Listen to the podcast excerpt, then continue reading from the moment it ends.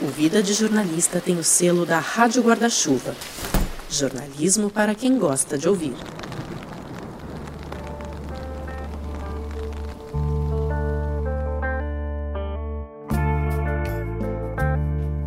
Oi, amigos, oi, amigas, eu sou o Rodrigo Alves e esse é o Vida de Jornalista pingando aí no seu celular num dia diferente, com um episódio diferente. Eu já avisei lá no Twitter e no Instagram, mas caso você não siga o Vida, bom, primeiro, se você ainda não segue, tá aí a sua grande chance, né? Arroba Vida Underline Jornalista, arroba é a mesma, tanto no Twitter como no Instagram. Eu já tinha avisado por lá que eu tive uma lesão doméstica de quarentena. Tava sozinho aqui em casa, limpando o banheiro e dei um jeito na lombar, uma dor que eu nunca tinha sentido na vida, caí no chão, tive que me arrastando até o quarto, uma cena maravilhosa. Mas resumindo, fiquei quase dois dias sem conseguir levantar. Minha irmã veio me ajudar, ainda bem que ela tinha uma cópia da chave, porque eu não ia conseguir chegar nem na porta. Mas deu tudo certo, fui medicado, melhorei bem rápido. Foi só um jeito mesmo, não foi nada mais grave. Como diz aquele presidente, não tem histórico de problema na coluna, então tá tudo bem agora, mas ainda tem uma dorzinha leve, obviamente. Então eu preferi não forçar, não ficar muito tempo sentado editando, por isso não teve episódio do Vida nessa semana. O episódio tá até bem adiantado, vai rolar na próxima quarta-feira e por sorte eu tinha participado de uma live no Instagram da Rádio Escafandro. Foi um papo com o Tomás Chiaverini, com bastidores dos dois podcasts. A gente falou bastante de episódios específicos, de podcast de maneira geral, de jornalismo. Adorei bater esse papo. E a gente combinou de cada um gravar o seu áudio nessa live, porque, né, vai que a gente resolve usar. Gente sempre gosta de gravar as coisas. E como ficou aí uma semana sem episódio do Vida, cá estamos. A partir de agora, você que não participou da live pode ouvir a íntegra dessa conversa. Claro que foi uma edição muito mais simples, eu só dei uma limpada ali nos silêncios, só para ficar com uma embalagem melhor, mais apresentável. E é um papo longo, de uma hora e quarenta mais ou menos. Você pode ir ouvindo aos poucos ou pode escutar tudo de uma vez se você preferir. Só lembrando que tanto Vida de Jornalista como a Rádio Escafandro tem campanhas de financiamento online no Catarse. Então entra lá no Catarse, busca pelos dois podcasts, dá uma olhada nos planos, caso você considere essa opção aí de apoiar mensalmente um podcast de jornalismo. Combinado? Então quarta-feira tem episódio novo do Vida, de volta aos bastidores aí da cobertura da pandemia, e agora você fica com essa conversa que eu tive com o Tomás Chiaverini da Rádio Escafandro. Boa escuta e se cuida, viu? Tudo bem, Rodrigo? E aí, Tomás, beleza? Como é que estão as coisas aí? Que prazer ter você por aqui, na nossa casa virtual. A gente pega essa mania de gravar tudo, né? Exatamente. O pessoal que tá ouvindo a gente, eu tava falando com o Rodrigo, falei, meu, vamos gravar o áudio, cada um grava o seu áudio. De repente a gente faz alguma coisa com isso, né? Vai que a gente transforma num, num episódio depois, não sei. O Rodrigo tem gravado as idas ao supermercado, né? Amanhã eu vou gravar mais uma, eu acho. 10 dias nós estamos livres disso, 15 no máximo, e o Brasil sai como país de menor, men menos afetado pelo Você grava com o que as suas idas ao supermercado? Cara, quando eu tô assim, essas gravações na rua, eu gravo com um celular normal mesmo, sem usar microfone nem nada. Até porque, assim, eu, eu tô com tanto medo de ir na rua, cara, que eu tô tentando levar o mínimo de coisa possível. Então eu levo um celular que nem é esse celular que eu tô usando aqui agora, o meu. É um celular mais antigo que eu tenho aqui, que eu uso só como gravador. E aí, o importante ali nem é o áudio ficar muito claro, né? Então, é mais para pegar um ambiente. Então eu levo esse celularzinho mais velho. E aí eu só tenho uma coisa para desinfetar quando eu volto, entendeu? É, então, eu acho que a gente podia começar pensei que a gente podia começar falando da, da Rádio Guarda-Chuva, né? Porque a gente tem essa. essa... O Rodrigo está no Rio, eu estou em São Paulo, para quem não sabe, a gente se conhece, se encontrou uma vez ao vivo, né? É, em São Paulo. E a gente tem uma super afinidade de, de técnica e de temas, e de acho que a gente pensa jornalismo meio parecido e tal, mas talvez a gente nunca se encontrasse se não fosse pela pelo podcast e, e, talvez a gente não estivesse aqui junto se não fosse pela por essa ideia da Rádio Guarda-Chuva, né? Então não sei, você chegou antes, acho que você podia começar. Você tem alguma pergunta sobre ela? Você quer saber alguma coisa? É, cara, eu tenho muita curiosidade, até porque eu realmente não sei. A gente não vai nem precisar encenar isso aqui, não, porque realmente é uma curiosidade minha. É, eu, eu recebi o convite de vocês para me juntar a esse grupo, né, essa confraria, agora na segunda temporada do Vida, né, há alguns meses. E, cara, fiquei realmente muito feliz porque são realmente podcasts que eu adoro de verdade e jornalistas que eu admiro de verdade. Mas eu tenho muita curiosidade de saber, na, naquela oportunidade em São Paulo, a gente nem conseguiu conversar direito sobre isso. É, como é que surgiu, né? Quando que vocês resolveram se juntar ali é, para criar um, uma, um grupo né, de, de jornalistas que fazem podcast, que trabalham com áudio? E quando que vocês resolveram unir forças? Acho que de repente é uma boa a gente começar explicando, né? E eu tô curioso para saber também. É, eu eu conheci a Gabriela Maier na TV Cultura. Oi, bora pro último episódio dessa segunda temporada do Põe na Estante? Depois da conversa. A gente a gente tinha a gente era importante na época. Ela, bom, ela ainda é importante. É, mas ela apresentava o Jornal da Cultura, o Jornal do Meio Dia, e eu era editor-chefe do Roda Viva. E e aí a gente fazia plantão junto. Ela no plantão ela era meio que a minha chefe. Mas eu, como era editor de um outro programa, eu trabalhava pouco, então eu ficava só enchendo o saco dela. E, e aí depois que a gente saiu da cultura, ela montou o, o Põe na Estante, que eu acho um, um trabalho super legal, que é um, quem não conhece, entre, é um podcast sobre literatura.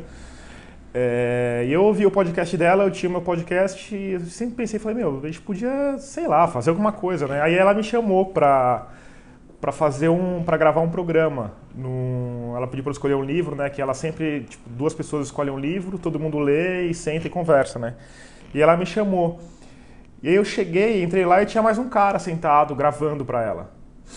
E ela falou, ah, Tomás, esse é o Renan. Ele falou, ah, Renan, esse é o Tomás, do Escafandro. Eu falei, o Renan Renan, ela falou, Renan Suquevicius. Aí eu falei, caralho, o Renan Suquevicius, dos podcasts da Folha. Ele falou, caralho, Tomás do Escafandro, não sei o quê.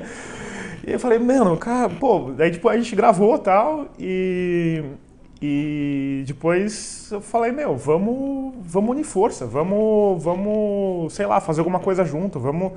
Por que não a gente, se tá cada um fazendo o seu, por que a gente não se junta e, e todo mundo faz junto, ou todo mundo se ajuda na divulgação tal?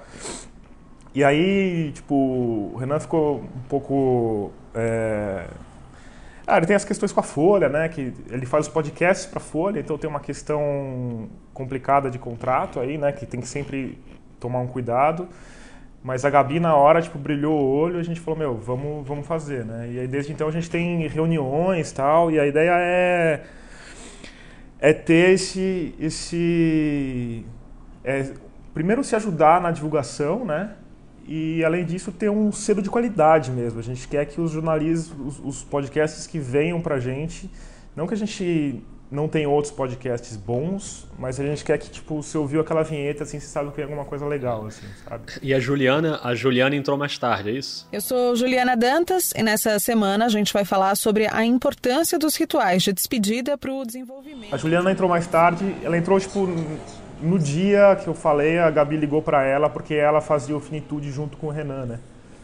Então aí o Renan, o Renan falou, ah, vamos. Aí a, aí a Gabi ligou para Juliana e falou, meu, temos, temos que conversar porque tem uma parada nova aí e tal. E aí mais recentemente entrou o Budejo também, né? Sejam muito bem-vindas e bem-vindos a mais uma edição do Budejo, o podcast que leva o Cariri aos seus ouvidos. Foi curioso porque quando o Budejo entrou, a gente já estava combinado que o Vida ia entrar também. Mas o Vida estava longe de estrear a temporada é ainda, verdade, ia demorar um tempo, então a gente é. não tinha anunciado. E eu ficava me coçando para falar, cara, eu quero falar também, que eu também vou entrar e tal. Mas a gente ainda teve que esperar um pouco, porque o Vida não tava rolando episódio, né? Não tava no ar. Mas é. o bodeja é demais também. É, mas foi assim, a gente até fica assim, a gente até ficou, e aqui cá entre nós, assim, entre nós e esse pequeno grupo, a gente fica um pouco. A gente ficou um pouco é, envergonhado até de chamar, sabe? Porque a gente não, não tem muita coisa a oferecer. A gente tem para oferecer o nosso nossa vontade de crescer junto, sabe? Então a gente até ficou meio, meio assim, falou, meu, será que a gente vai chamar esses caras? Será que eles vão topar, tal, não sei o quê? E eu falei, meu, vamos chamar, o máximo que pode acontecer é eles falarem não, tal. Mas até agora todo mundo que a gente chamou tá topando, assim, o pessoal fica feliz. não, legal. Eu lembro tá do dia que, legal, a, assim. que a Gabi me ligou para falar, eu fiquei super feliz. E até aqui eu vi que o Emerson, que tá aqui, que é um ouvinte do Vida também, perguntando como é que vocês escolhem e tal, os podcasts. Eu acho que, cara, é muito uma. Quer dizer, não, não, não, quero falar por vocês, né, que começaram, mas eu acho que é muito uma coisa entre jornalistas que têm afinidade jornalística, vamos dizer assim mesmo, né? E que pensam muito parecido nesse aspecto, que fazem podcasts que são totalmente diferentes entre eles, né? Mas, mas que tem uma, uma linha de pensamento assim que a gente a gente tem o nosso grupo lá, né, no WhatsApp, que a gente troca ideia, enfim, fala sobre pautas e tal. Então acho que é acho que é uma afinidade imediata assim, né? É, eu, eu acho que tem uma coisa muito de uma coisa que a gente tem é, cuidado muito assim, até é, tem algumas pessoas procurando a gente, assim, mas a gente quer, a gente quer ir devagar e a gente uhum. quer muito focar na, na, na, qualidade, assim, sabe? Tipo, a gente quer produtos que sejam programas que sejam legais para ir criando mesmo essa coisa do selo, sabe? Tipo, você ouviu a, você viu a vinheta, você viu que é da Rádio Guarda-Chuva, você sabe que vai ser um, um conteúdo interessante. E é isso, são formatos de, bem diversos, né? O, o Vida é super focado num tema, o Finitude também, o, o Poinestante também, mas é, um, é mais um formato de mesa, né? O Budejo também é, é, tem essa coisa bem do, do Cariri ali, que eles, que eles falam muito, né? Então, é, a ideia é diversificar, mas, mas prezar pela qualidade e, e ter a coisa do jornalismo também, né? Porque é. tem essa coisa do jornalismo, dos podcasts de jornalistas serem feitos ou de forma muito totalmente independente, ou ligados a algum meio de comunicação, né? Então a gente fica criar um meio caminho aí assim. Legal, só para registrar aqui a mensagem da Gabi, que mandou: Conheci o Vida e o Escafandro através do Budejo, selo de qualidade. Budejo é, é muito carisma, né? É demais. E o Giovanni Salles falando que ouviu o episódio do Kobe Bryant, do Vida, que, é, que eu fiz sobre quando morreu o Kobe Bryant, como foi a redação. Um episódio bem difícil de fazer, assim, mas, mas eu gostei também. Mas você falou sobre os temas, cara. Eu tenho uma, uma curiosidade aqui que eu queria te perguntar sobre Escafandro, sobre temas porque você fala sobre todos qualquer tema, né, todos os temas no episódio, sempre com uma abordagem mais profunda. Mas, mas assim, se a gente pega todos os episódios, acho que tem alguns temas que você está sempre com um olhar que me parece ser um olhar lá na frente. Até coloquei isso hoje no Twitter do Vida anunciando a live assim, sempre pensando para frente, no futuro e o que que vem por aí. Agora essa série que está começando sobre a pandemia já tem um olhar no pós-pandemia, de como é que vão ser as coisas. Você fala muito sobre tecnologia, ciência, o futuro, é, robôs e máquinas e como é que vai ser. Isso é uma coisa que tá na tua cabeça assim, normalmente? E sim, eu sei. Parece coisa de ficção científica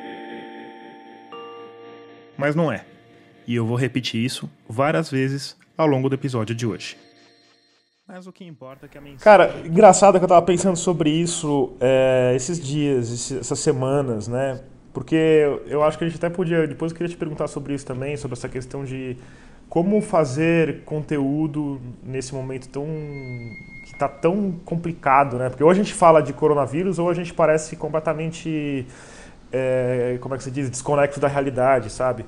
Então eu estava pensando sobre isso e pensando sobre o que, o que caracteriza o escafandro, né? E aí eu fiquei pensando que no fundo eu tenho uma formação que tem muito, eu tenho muito um pé na literatura, né? Eu sempre tipo, lancei livro, livro reportagem, livro de ficção, tal.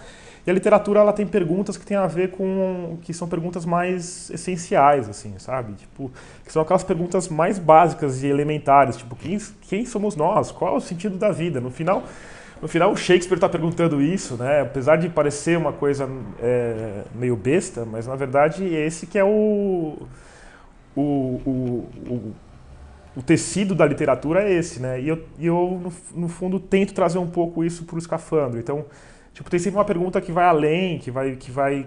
E são perguntas que não têm resposta, sabe? Mas que fazem a gente pensar, assim. Então, tem essa coisa de, de tentar extrapolar, assim, de...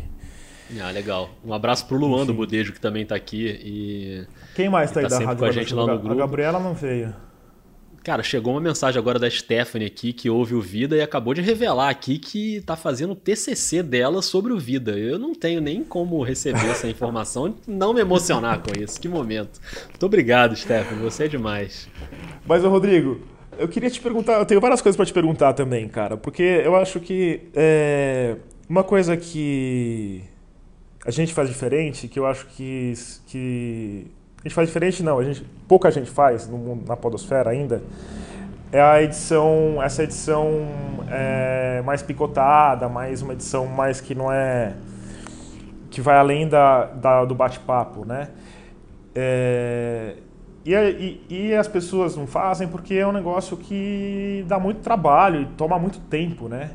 E eu estou me dedicando só ao escafandro para conseguir fazer isso. Agora você tem, tem outros tem outros tem outro trabalho, né? Como é que eu fico às vezes impressionado? Como é que você como é que você quanto tempo você leva para editar e, e como é que você conjuga as duas coisas assim? Ah, cara, isso aí assim eu acho que dá para responder em uma palavra, que é madrugadas, assim, é o que resume a, a, o trabalho no Vida. É, agora, nesse período especificamente, tá, eu tô conseguindo me dedicar mais ao Vida, porque o trabalho no Sport TV tá parado, porque não tá tendo evento, não tem jogo, então eu não tô trabalhando agora pro Sport TV esporadicamente pode ter uma participação em algum programa e tal, e eles estão bolando algumas coisas pra gente fazer também, de jogos retrô, mas agora, nesse momento, não tá rolando nada. Então eu tô conseguindo me dedicar ao Dois Pontos, que é o outro podcast que eu faço de basquete, mas que eu geralmente dedico um dia a ele, que é hoje, por sinal, quinta-feira. A gente grava, eu edito, a gente publica tudo isso num espaço aí de três horas, mais ou menos. Então, o que tem antes é a minha pesquisa, mas assim, já a NBA eu já tô muito acostumado a ficar vendo noticiário, então é uma pesquisa mais natural. Então, tô conseguindo dedicar mais tempo ao vida, assim. E a edição é uma coisa que, assim, eu não sou um editor tecnicamente, sabe? Eu, não, eu não, nunca trabalhei, nunca fiz curso, nunca trabalhei com isso, nem com vídeo, nem Agora com é, áudio. Né? Então, é, então é tudo muito tentativa e erro para mim, sabe? Tanto que eu uso um editor de vídeo para fazer, né? O Adobe Premiere, que não é comum, assim. Geralmente as pessoas usam editores de áudio. Mas como eu já usava o Premiere para fazer vídeo, eu tô mais à vontade ali nele, então eu vou nele. Agora, é, geralmente, assim, eu, eu na quarta-feira eu publico o episódio, aí na, eu geralmente eu já tenho uma ideia de qual vai ser o próximo, mas nem sempre. E aí na quinta e na sexta eu começo a produzir, entrevistar as pessoas e tal. E a edição nessa série aí que eu estou fazendo sobre a cobertura da, da pandemia, Geralmente eu estou começando a editar mesmo no domingo, domingo à tarde, domingo à noite. Aí eu edito domingo, segunda e terça. Terça eu tento reservar para fazer mais uma revisão, uma, um refinamento ali na edição, mas às vezes não dá. Tem, teve um episódio, o penúltimo, eu acho, que, cara, chegou na terça-feira, eu eu tinha, sei lá, 10% do episódio editado e caí dentro fiquei o dia inteiro editando. E aí começo depois do almoço, que eu acordo tarde, eu durmo muito tarde, eu acordo tarde. Então, meu dia já começa ali na hora do almoço. Então, almoço e já caio nele direto. Mas é difícil, assim, eu tenho tentado prestar cada vez mais atenção na edição e, e fazer de um jeito mais autoral, assim, que eu acho que é uma característica acho de todos os nossos da Rádio Guarda-Chuva, assim, né? Ter uma edição bem autoral e a edição ela não, ela não, não é uma coisa técnica só do episódio, ela é parte da narrativa do episódio. Então, é você escolher a, hora de cortar a entrevista, de entrar e de colocar uma música ou colocar uma ilustração né, de áudio, algum áudio, enfim, para ilustrar aquilo ali. E tem até uma coisa que eu ouço muito no Escafandro, que acho que você faz muito bem, que eu queria te perguntar também, que é uma coisa que tem a ver com edição, que é essa história de você fazer as intervenções na fala do entrevistado. Um bom exemplo é o chamado paradoxo da poupança. Marcelo? Se cada um de nós resolver poupar, isso é bom para cada um de nós. No mês que vem, a gente espera ter o dinheiro que a gente poupou. Mas se todo mundo resolver poupar o máximo possível, ao mesmo tempo. Significa que todos deixarão de gastar aquilo que estão poupando. Assim, você faz muito isso. Tem outros podcasts que eu gosto muito que fazem muito isso também. O, o 37 Graus faz isso. Uhum. Os ambulatórios estavam apinhados de gente reclamando de conjuntivite, e... febre baixa. E às vezes um pouco de dor articular, alguns tinham inchaço. O Maria vai com as outras da Branca Viana, ela, ela dá sempre aquelas interrupções para colocar. É como se fosse uma edição de parêntese, né? Você entra ali com parêntese e depois a pessoa continua falando. Isso aí, cara, é assim, é, acho que é um limite, assim, que se você fizer mal, você estraga a fala da pessoa e fica uma porcaria. E se você fizer bem, você joga o nível do episódio para um outro, né, para um outro lugar, assim. E, e agora que eu estou começando a tentar fazer um pouco isso, fazer umas intervenções um pouco mais, mas eu ainda faço muito timidamente, assim, e você faz muito bem isso. Como é que é na hora ali? Você vai fazendo meio no improviso, vai editando, ou você já coloca tudo no roteiro antes, já sabe onde você vai gravar ali? Como é que é? Então, eu faço, eu acho que a gente faz isso bem diferente, porque eu faço um roteiro. É... A Juliana viu outro dia o meu roteiro, ela queria, ela queria me esganar, porque eu não faço eu faço um, eu decupo muito minhas entrevistas, então estou com o material todo, é, o, o filé ali do que eu quero usar. E eu tenho dois computadores, e aí eu vou montando os, os blocos de áudio e escrevendo o texto que vai entrar entre os blocos. Então eu, eu nem eu não transcrevo o texto, eu transcrevo tipo eu coloco a minha, o, a minha fala e aí a entrada de cada do que vem depois, só a entrada. É, mas como eu estou escrevendo e ouvindo, eu, tô a, eu fico com a coisa muito, muito na mão, assim, sabe? É, eu acho que isso só dá para fazer porque a gente trabalha desse jeito insano que é fazer do começo, meio e fim, sabe? Então eu tô, eu tô entrevistando o cara, eu já sei, ah, falo, meu, isso vai entrar, eu já penso no que, que eu vou falar, no que, que vai. É, que, que vai colar ali. Agora, eu não sei, a gente, a gente, a gente começou eu te perguntei antes da live, né? Quando você começou, você falou que foi no agosto de 2018. É, 2018. Né? É, eu comecei a produzir o, o Escafandro em setembro. Eu não sei, você lembra, tinha alguém fazendo é, podcast editado desse jeito no Brasil que você conhecesse? É, não lembro, cara. Tinha assim, o... é é difícil Tem o caso saber, Evandro, né? né? É, pois é, eu ia citar isso, assim, eu ia citar esse. Eu, eu não sei exatamente como cada um edita, como cada um faz, assim, né? Cada um vai fazendo o seu roteiro ali, a sua edição de um jeito não, diferente, assim. É, essa edição que é bem. que, que tem o off É, mas eu não lembro, é não. picotada, não. não. Porque depois veio, lembro, né? Não. Tem o 37, tem é, o. É. E eu lembro quando o 37 começou, o escafandro tinha tinha começado já. E aí a, uhum. a Bia e a Sara vieram falar comigo. Falaram, meu, você. Você conhece um podcast que chama Radio Lab? You're listening to Radio Lab. Radio Lab. From WNYC. Yeah. E aí eu falei, meu, é, é tipo a, é a referência, né? É. E essa coisa de. Eles, eu sei que eles fazem isso, que eles chamam até tem um, de edição de microfone, assim, que é essa coisa de estar tá escrevendo o texto e escutando ao mesmo tempo. É, e eles fazem essa coisa de. Até continuam frases que o entrevistado começou, né? Uhum. Eu confesso que hoje em dia eu tenho usado muito isso. Eu acho que, eu acho que dá um puta de um fluxo, assim, acho que torna a entrevista o conteúdo mais dinâmico mas eu tenho usado muito isso porque a gravação de Skype às vezes dá umas falhadas também. e você tem que dar, preencher ali um, um buraco de áudio, assim. Entendi. Mas eu queria é, te perguntar é um sobre a.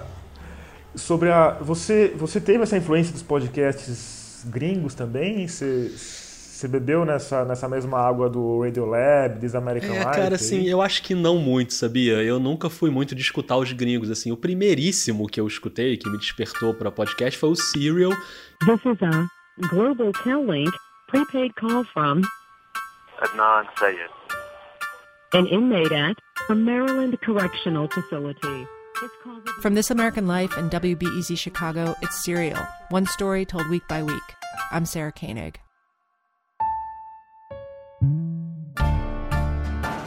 A primeira vez que eu ouvi, eu fiquei meio em choque, assim. Falei, cara, como que é possível. É, chocante, Primeiro, assim, como é possível fazer sucesso um arquivo de áudio de 50 minutos? Eu não entendi aquilo. Falei, ninguém vai ter saco para ouvir isso. E aí, quando eu fui ouvir, eu entendi por que, que faz sucesso, entendeu? Porque parece uma série de TV, só que em áudio, tem gancho de fim de capítulo que vai pro, pro episódio seguinte.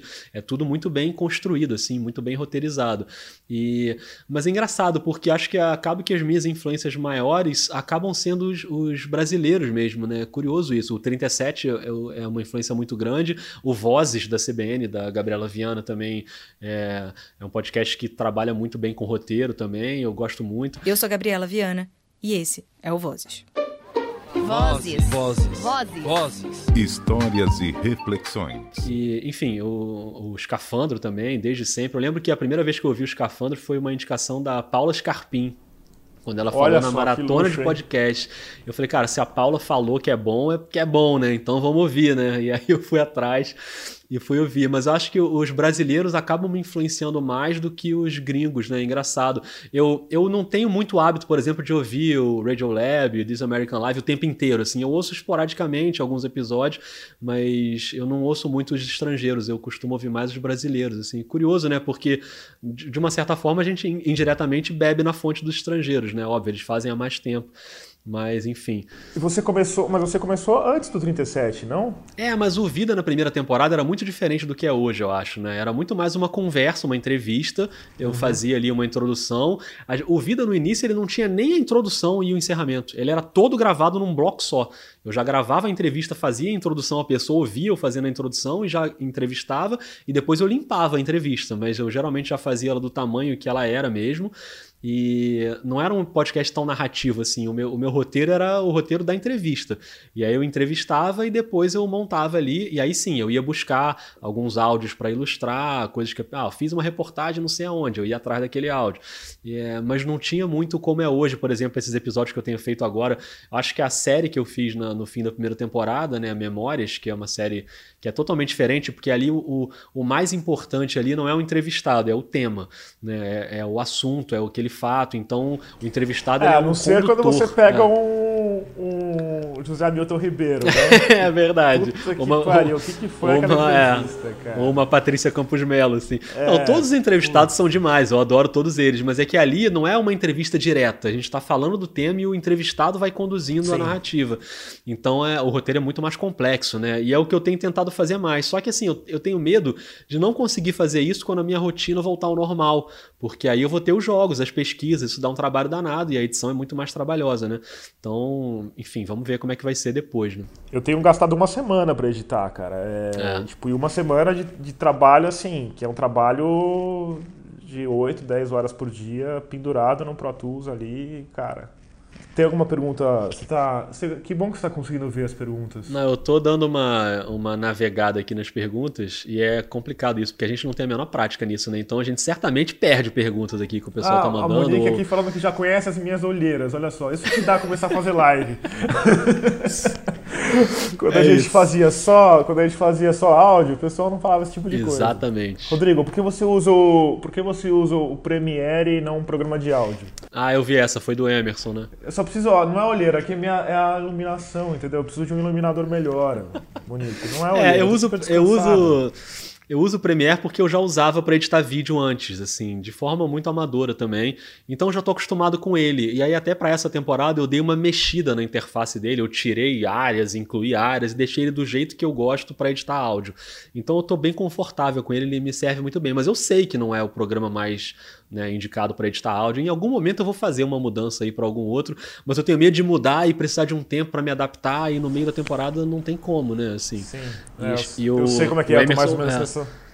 Pois é, o Emerson perguntou qual você usa, você acabou de falar, né? O Pro Tools, né?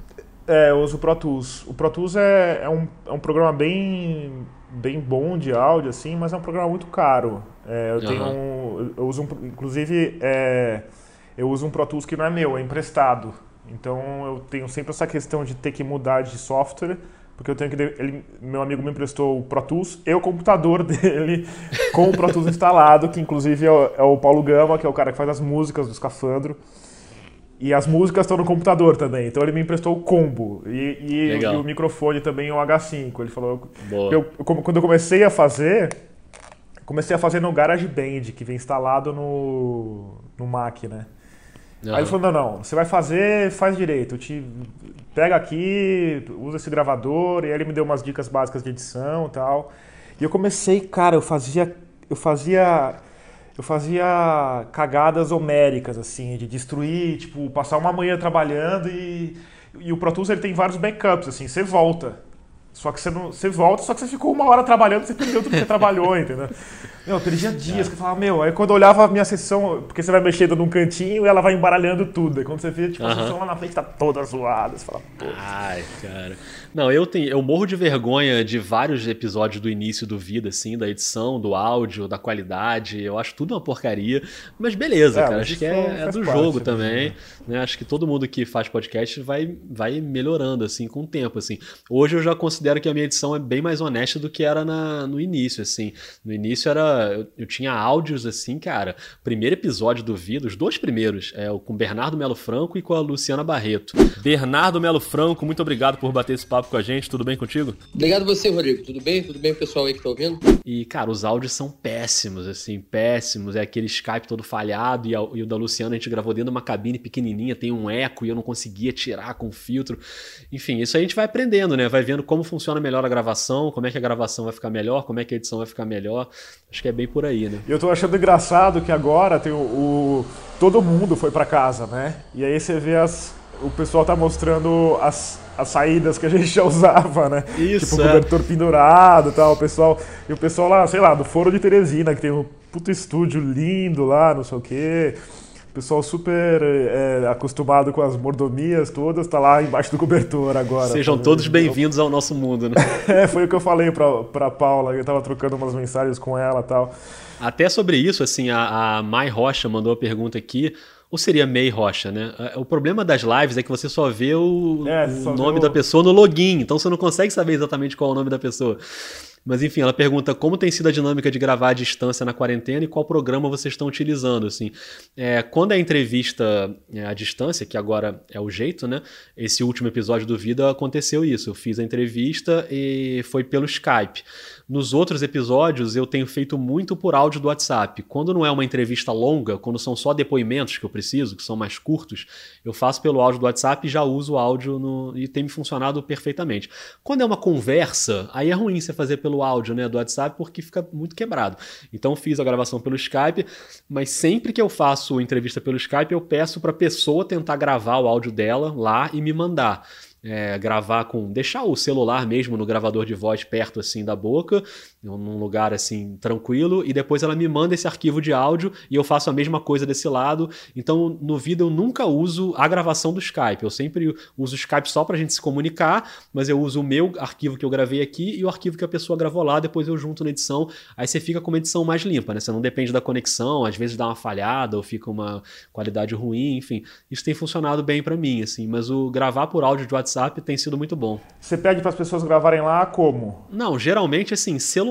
Eu- a, gente- a pessoa tá no computador no Skype e ela deixa o celular em cima da mesinha aqui e o celular fica captando a voz dela no gravador de voz. E fica ótimo, assim, nunca. Quer dizer, uns vão ficar melhores que outros, né? Óbvio, mas assim, quase todas as que eu fiz ficaram excelentes, assim, a gravação vem limpinha. No máximo tenho que dar uma tratada ali no áudio, aumentar um pouquinho o volume, botar um filtro e tal. Mas funciona muito bem, assim. Que é óbvio, né? Eu não posso também ficar exigindo que a pessoa tenha um equipamento, um microfone em casa. Então as pessoas não têm nem equipamento. O dois pontos que eu gravo com o Rafael Roque, quando a gente está gravando à distância, como agora, ele tem lá um microfoninho de lapela que ele comprou, como eu tenho o meu aqui também. Eu estou usando agora um microfone para gravar aqui. Mas aí beleza, porque a gente faz isso toda semana, o Rock investiu lá no microfoninho, eu investi também. Mas a pessoa que está dando uma entrevista, eu não posso exigir isso, né? Então só o celularzinho já, já me funciona muito bem. É, é, você tem a vantagem de, de que a maioria dos seus, ou não sei se quase todos os seus entrevistados são jornalistas, né? As pessoas É. são mais receptivas, entendem a É, é necessidade. eu tenho É. essa dificuldade de, sei lá, eu não vou pedir para um é, Jean-Claude Bernardet, para uma Paola Carosella, falar, meu, grava aí, depois vai ter o trabalho de mandar um arquivo, sabe? Porque é, isso é uma coisa que é, é um super desafio para o escafandro, que você que é jornalista sabe o que, que é isso, é você conseguir é, fonte, né, cara? E principalmente num meio de comunicação que é pouco conhecido, porque você fala, ah, eu sou o Tomás da Folha de São Paulo, tipo, no dia seguinte todo mundo tá querendo falar. No dia seguinte nada, né? Na hora seguinte. Folha é jornal diário, né? Você consegue falar com gente em meia hora que você não consegue falar, que eu com o escafandro não consigo falar em um mês, né? É. Então eu tenho essa, essa. Eu tenho que tornar a vida do meu entrevistado o mais simples possível. né? Não, tem razão. Até por isso eu gosto, gosto, de, me, gosto de me deslocar tal, mas agora eu tô gravando. Em geral eu faço Skype mesmo. E eu, gra, eu tenho um programa pago que grava no Skype, né? Que é um programa bacana. Mas é, tem uns probleminhas, né? Às vezes dá umas cortadas tal. Mas aí a gente faz uma edição mais picadinha, assim. Dá mais trabalho. E eu fiz, uma, eu fiz umas vezes recentemente pelo Zoom também. O Skype falhou, eu fiz pelo Zoom. O Zoom você grava no próprio Zoom e tal. É um pouco assustador porque você não tem backup, né? Ah, é. Não sei. Eu, quando eu vou gravar a entrevista, eu levo dois gravadores sempre. Não sei. É, tipo, eu você também. tá falando, você não sabe se. Quando acaba a entrevista, você vai saber se- como é que tá. Você não consegue monitorar o áudio nem nada, né? Mas enfim. Verdade. Olha só essa mensagem que chegou aqui do Nelson. Rodrigo, uma sugestão de entrevistado, Amir Klink. Nelson, vou te dar uma dica de um podcast muito bom que entrevistou recentemente o Amir Pô, Klink, Nelson, Rádio meu. Escafandro. Pode ouvir lá que tá demais essa entrevista, o Amir e a Heloísa Schirman. No fim, o Amir chegou numa prainha de águas mansas que tinham apropriado o nome de Praia da Espera. Ficava ao norte de Salvador e tinha esse nome porque as mulheres iam lá esperar o retorno dos pescadores quando o tempo estava ruim. A chegada no Brasil foi um troço engraçado porque eu estava meio triste porque a viagem acabou. Estava eufórico também, mas não era porque eu venci o Oceano Atlântico, realizei um sonho de menino, superei as minhas limitações, essas bobagens aí de autoajuda que as pessoas se entopem com elas. Eu estava feliz por uma razão muito simples, porque eu cumpri o meu plano. Sobre isolamento, confinamento e tal, cara, esse papo é maravilhoso. Foi o quê? O penúltimo episódio, né? Agora, recente Foi o penúltimo, é. Engraçado que a, o 451, que é uma revista de livros, eles É, gravou podcast, também.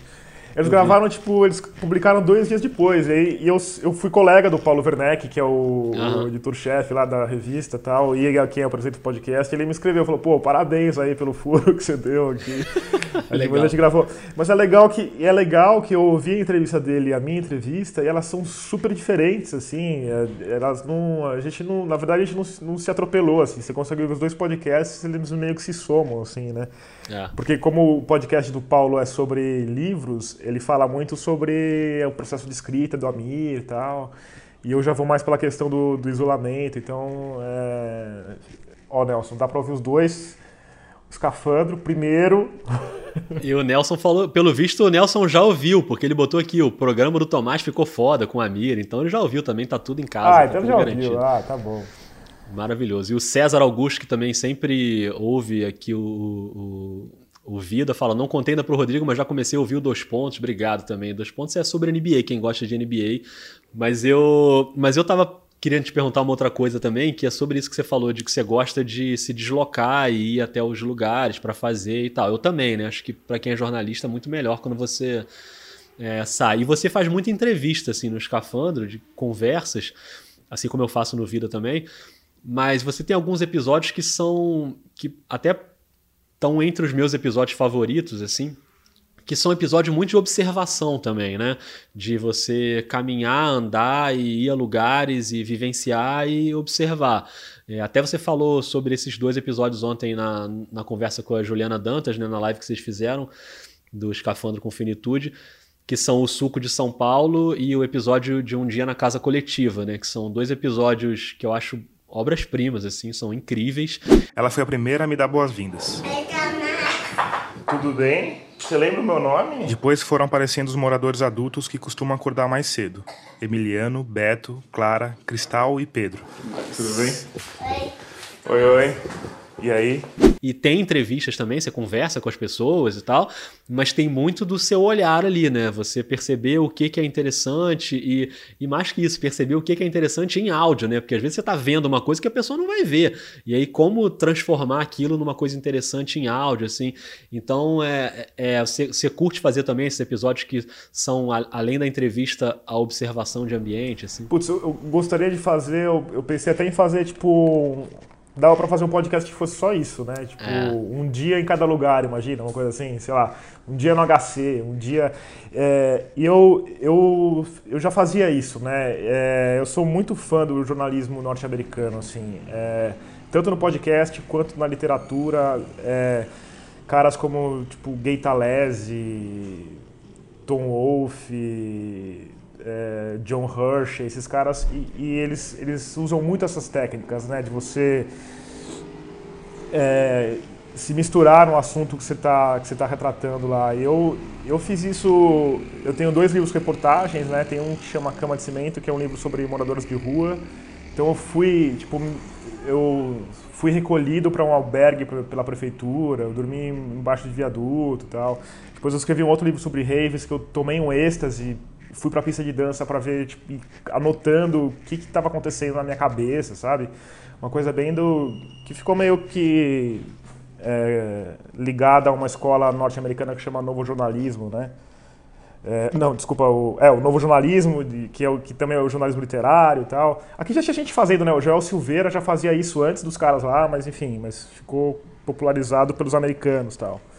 E eu acho legal trazer isso para o áudio, assim, mas é, tem esses desafios, né? De como é que você vai montar essa história tal. Você tem que ficar pensando em, em estratagemas e esse do suco de São Paulo eu tive a sorte de ir de novo com o Paulo, que foi...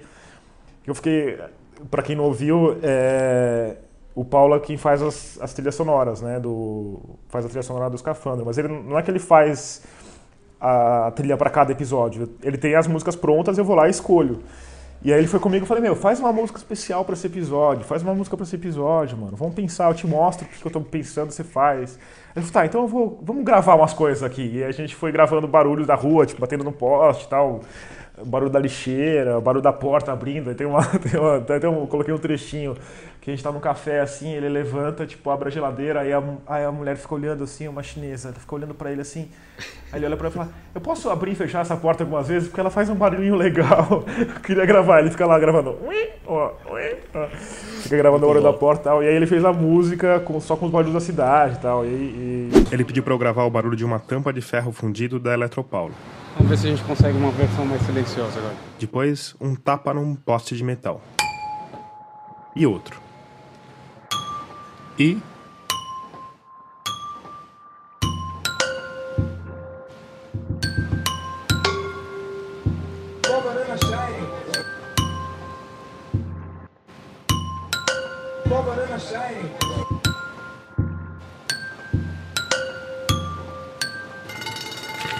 Escova Sabrina Sato. E aí foi louco que eu peguei a música, assim, eu ouvi e falei, mano, isso tá muito estranho, cara. Eu não vou conseguir usar essa parada, tá muito estranho isso. E aí eu fui montando e tal, e aí começou a funcionar, e aí eu achei que ficou super. Ficou super legal. Não, assim, funcionou né? muito bem. E o curioso é isso, né? Que, é, que não é o, só o barulho, ele fez, ele fez música em cima disso. Ele realmente juntou tudo numa É, composição ali. Então, ficou demais, assim. Foi uma sacada muito bacana. Tem uma pergunta aqui do Luan, do Budejo, sobre como é que a gente está mantendo o otimismo para continuar produzindo conteúdo, principalmente os que não são tão voltados para o corona, assim. Cara, acho que para todo mundo que faz podcast, ainda mais jornalismo, acho que isso tem sido um desafio, né? É, fala. Você você podia falar um pouco sobre o seu último episódio, né, Rodrigo? Que foi super sucesso e, puta, é um episódio É. que é um- uma delícia de escutar, assim. Que é sobre a gripe espanhola, né? É, eu tava muito. Eu tava fazendo. Assim, eu não tô. Eu tenho uma. De certa forma, uma frustração de não estar participando da cobertura da pandemia, né? Como jornalista. Eu não estou cobrindo. E é a cobertura mais importante da minha geração. Por outro lado, eu tô feliz porque eu- isso me deixa mais seguro, deixa minha família mais segura, eu tô me expondo menos, estou conseguindo ficar em casa. Mas eu tenho compensado um pouco essa frustração me convencendo de que eu tenho uma missão de documentar essa cobertura no Vida de Jornalista, de conversar com jornalistas que estão fazendo em várias áreas. Então fiz três episódios seguidos que foram sobre isso. Jornalistas de direitos humanos, de ciência, depois os correspondentes internacionais e depois esses que estão na linha de frente ali, indo nas UTIs, entrevistando enfermeiros e tal. E foram três episódios que eu gostei muito de fazer, e, e- só que eles são muito pesados, né? Você tá tratando com um tema muito pesado. E tá todo mundo já o dia inteiro vendo televisão e ouvindo coisas. é, esse assunto é, é um monotema, né? Tá na nossa cabeça o tempo inteiro. E aí, depois de três episódios, eu falei, cara, eu preciso dar uma respirada e deixar os ouvintes darem uma respirada também. Então eu precisava de um outro tema. E eu até tinha um tema que deve ser o episódio da próxima semana, que é um tema mais técnico de jornalismo, que é como transformar uma grande redação em um trabalho de home office, botar uma redação inteira para trabalhar em home office, como funciona essa operação. Isso deve ser o próximo hein? episódio, não, não tenho certeza ainda, mas eu estou trabalhando para isso. É bem interessante. É, com o exemplo da redação da Zero Hora no Rio Grande do Sul e da Rádio Gaúcha, que é uma grande redação, ela tá 100% em home office, tá todo mundo em casa. E máquinas E é remotas, né? Isso, e uma- a- instala, a, é. Folha, a Folha colocou uma matéria sobre isso, com É. tem o, o cartazinho na máquina, você não pode desligar porque tem alguém usando os Isso. computadores de casa É. lá, né? Não, e você É instala mini esse estúdios de rádio dentro da casa das pessoas, entendeu? Para ter um equipamento mais legal ali e tal. E eu queria fazer esse episódio, só que esse episódio é trabalhoso, envolve algumas entrevistas e ele não estava rolando. E aí eu falei, cara, não vai dar tempo, eu preciso de outro. E aí comecei a fazer pesquisas e, e falei, bom, por que não falar sobre como foi a cobertura da imprensa na gripe espanhola, que foi a última grande né, pandemia trágica, que é um assunto também pesado, mas eu não queria fazer um episódio pesado, então eu consegui, eu dei a sorte de encontrar esse historiador, o João Malai, que está estudando esse tema agora. Ele e a equipe dele de alunos, eles estão debruçados nos periódicos da época, em jornais da época, 20, 30 jornais, de como o Brasil estava cobrindo a gripe espanhola. E aí eu falei, falei com ele, foi um papo ótimo e tal. Mas eu queria que fosse uma coisa um pouco mais. E aí é que a edição entra, né? Porque acho que na edição a gente consegue fazer a coisa do caminho que a gente quer. Fazer uma coisa um pouco mais até divertida, apesar do tema pesado, mas um episódio mais leve, assim. O João tem um jeito muito leve de falar, o que ajuda também, né? Descontraído. Ele é fã de punk rock, que nem eu, tô aqui com camisa de punk rock, como sempre. Então a gente já se deu muito bem por causa disso. Mas ele, aqui atrás, é cheio de cartaz aqui de show de punk rock. Mas ele. É, mas a edição funcionou muito para me ajudar nisso, né? De colocar, procurar a musiquinha antiga e a barulhinho de máquina de escrever. Desde muito cedo começou a fluir gente no cais do porto. Às 8 horas já o cais apresentava um aspecto muito animador. Às 9 horas era uma multidão de pessoas, cerca talvez de duas mil, que iam se despedir dos membros da missão médica que partia para a França. No navio posto à disposição do governo brasileiro para o transporte dos missionários, ativavam-se febrilmente os preparativos para a partida. Jornal à Noite, 18 de agosto de 1918 e o episódio do Chaves, que é sobre epidemia de gripe. Então tem várias coisinhas assim que vão rolando. Cara, quando eu Como descobri é que, que o Chaves... nome do cara? Você deu um Google e apareceu o, o dublador é, eu... do Chaves, foi isso? Não, eu dei um, eu botei o nome do cara na, no YouTube para ver se tinha alguma, algum registro de áudio dele, que é o Carlos Seidel, que era o, o tipo o ministro da saúde da época, né? E só que não tinha, porque não tem rádio no, no, Brasil naquela época, não tinha nada. Então eu botei Carlos Seidel e aí veio um monte de vídeo, Carlos Seidel, dublador do Seu Madruga. eu falei, caramba, o dublador do Seu Madruga se chama Carlos Seidel. E aí, um dos primeiros vídeos que apareceram, cara, era ele falando do episódio, que era um episódio chamado Epidemia de Gripe. Eu falei, cara, eu tenho Nossa, que usar isso. Que Sim, sorte, é óbvio que eu vou usar cara. isso.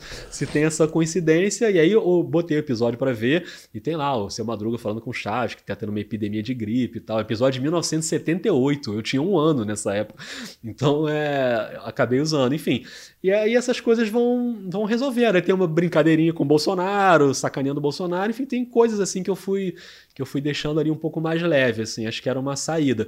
E esse próximo episódio espero que também seja um pouco mais, não leve, mas um pouco mais técnico e menos dramático, mas em algum momento eu vou ter que voltar para os episódios dramáticos porque a cobertura segue. Né? Como é que você está vendo essa, você que tem falado com jornalistas tal, é, eu fico pensando muito, eu, eu me sinto um pouco que nem você, essa coisa de é, de não estar tá participando tão ativamente dessa cobertura, né?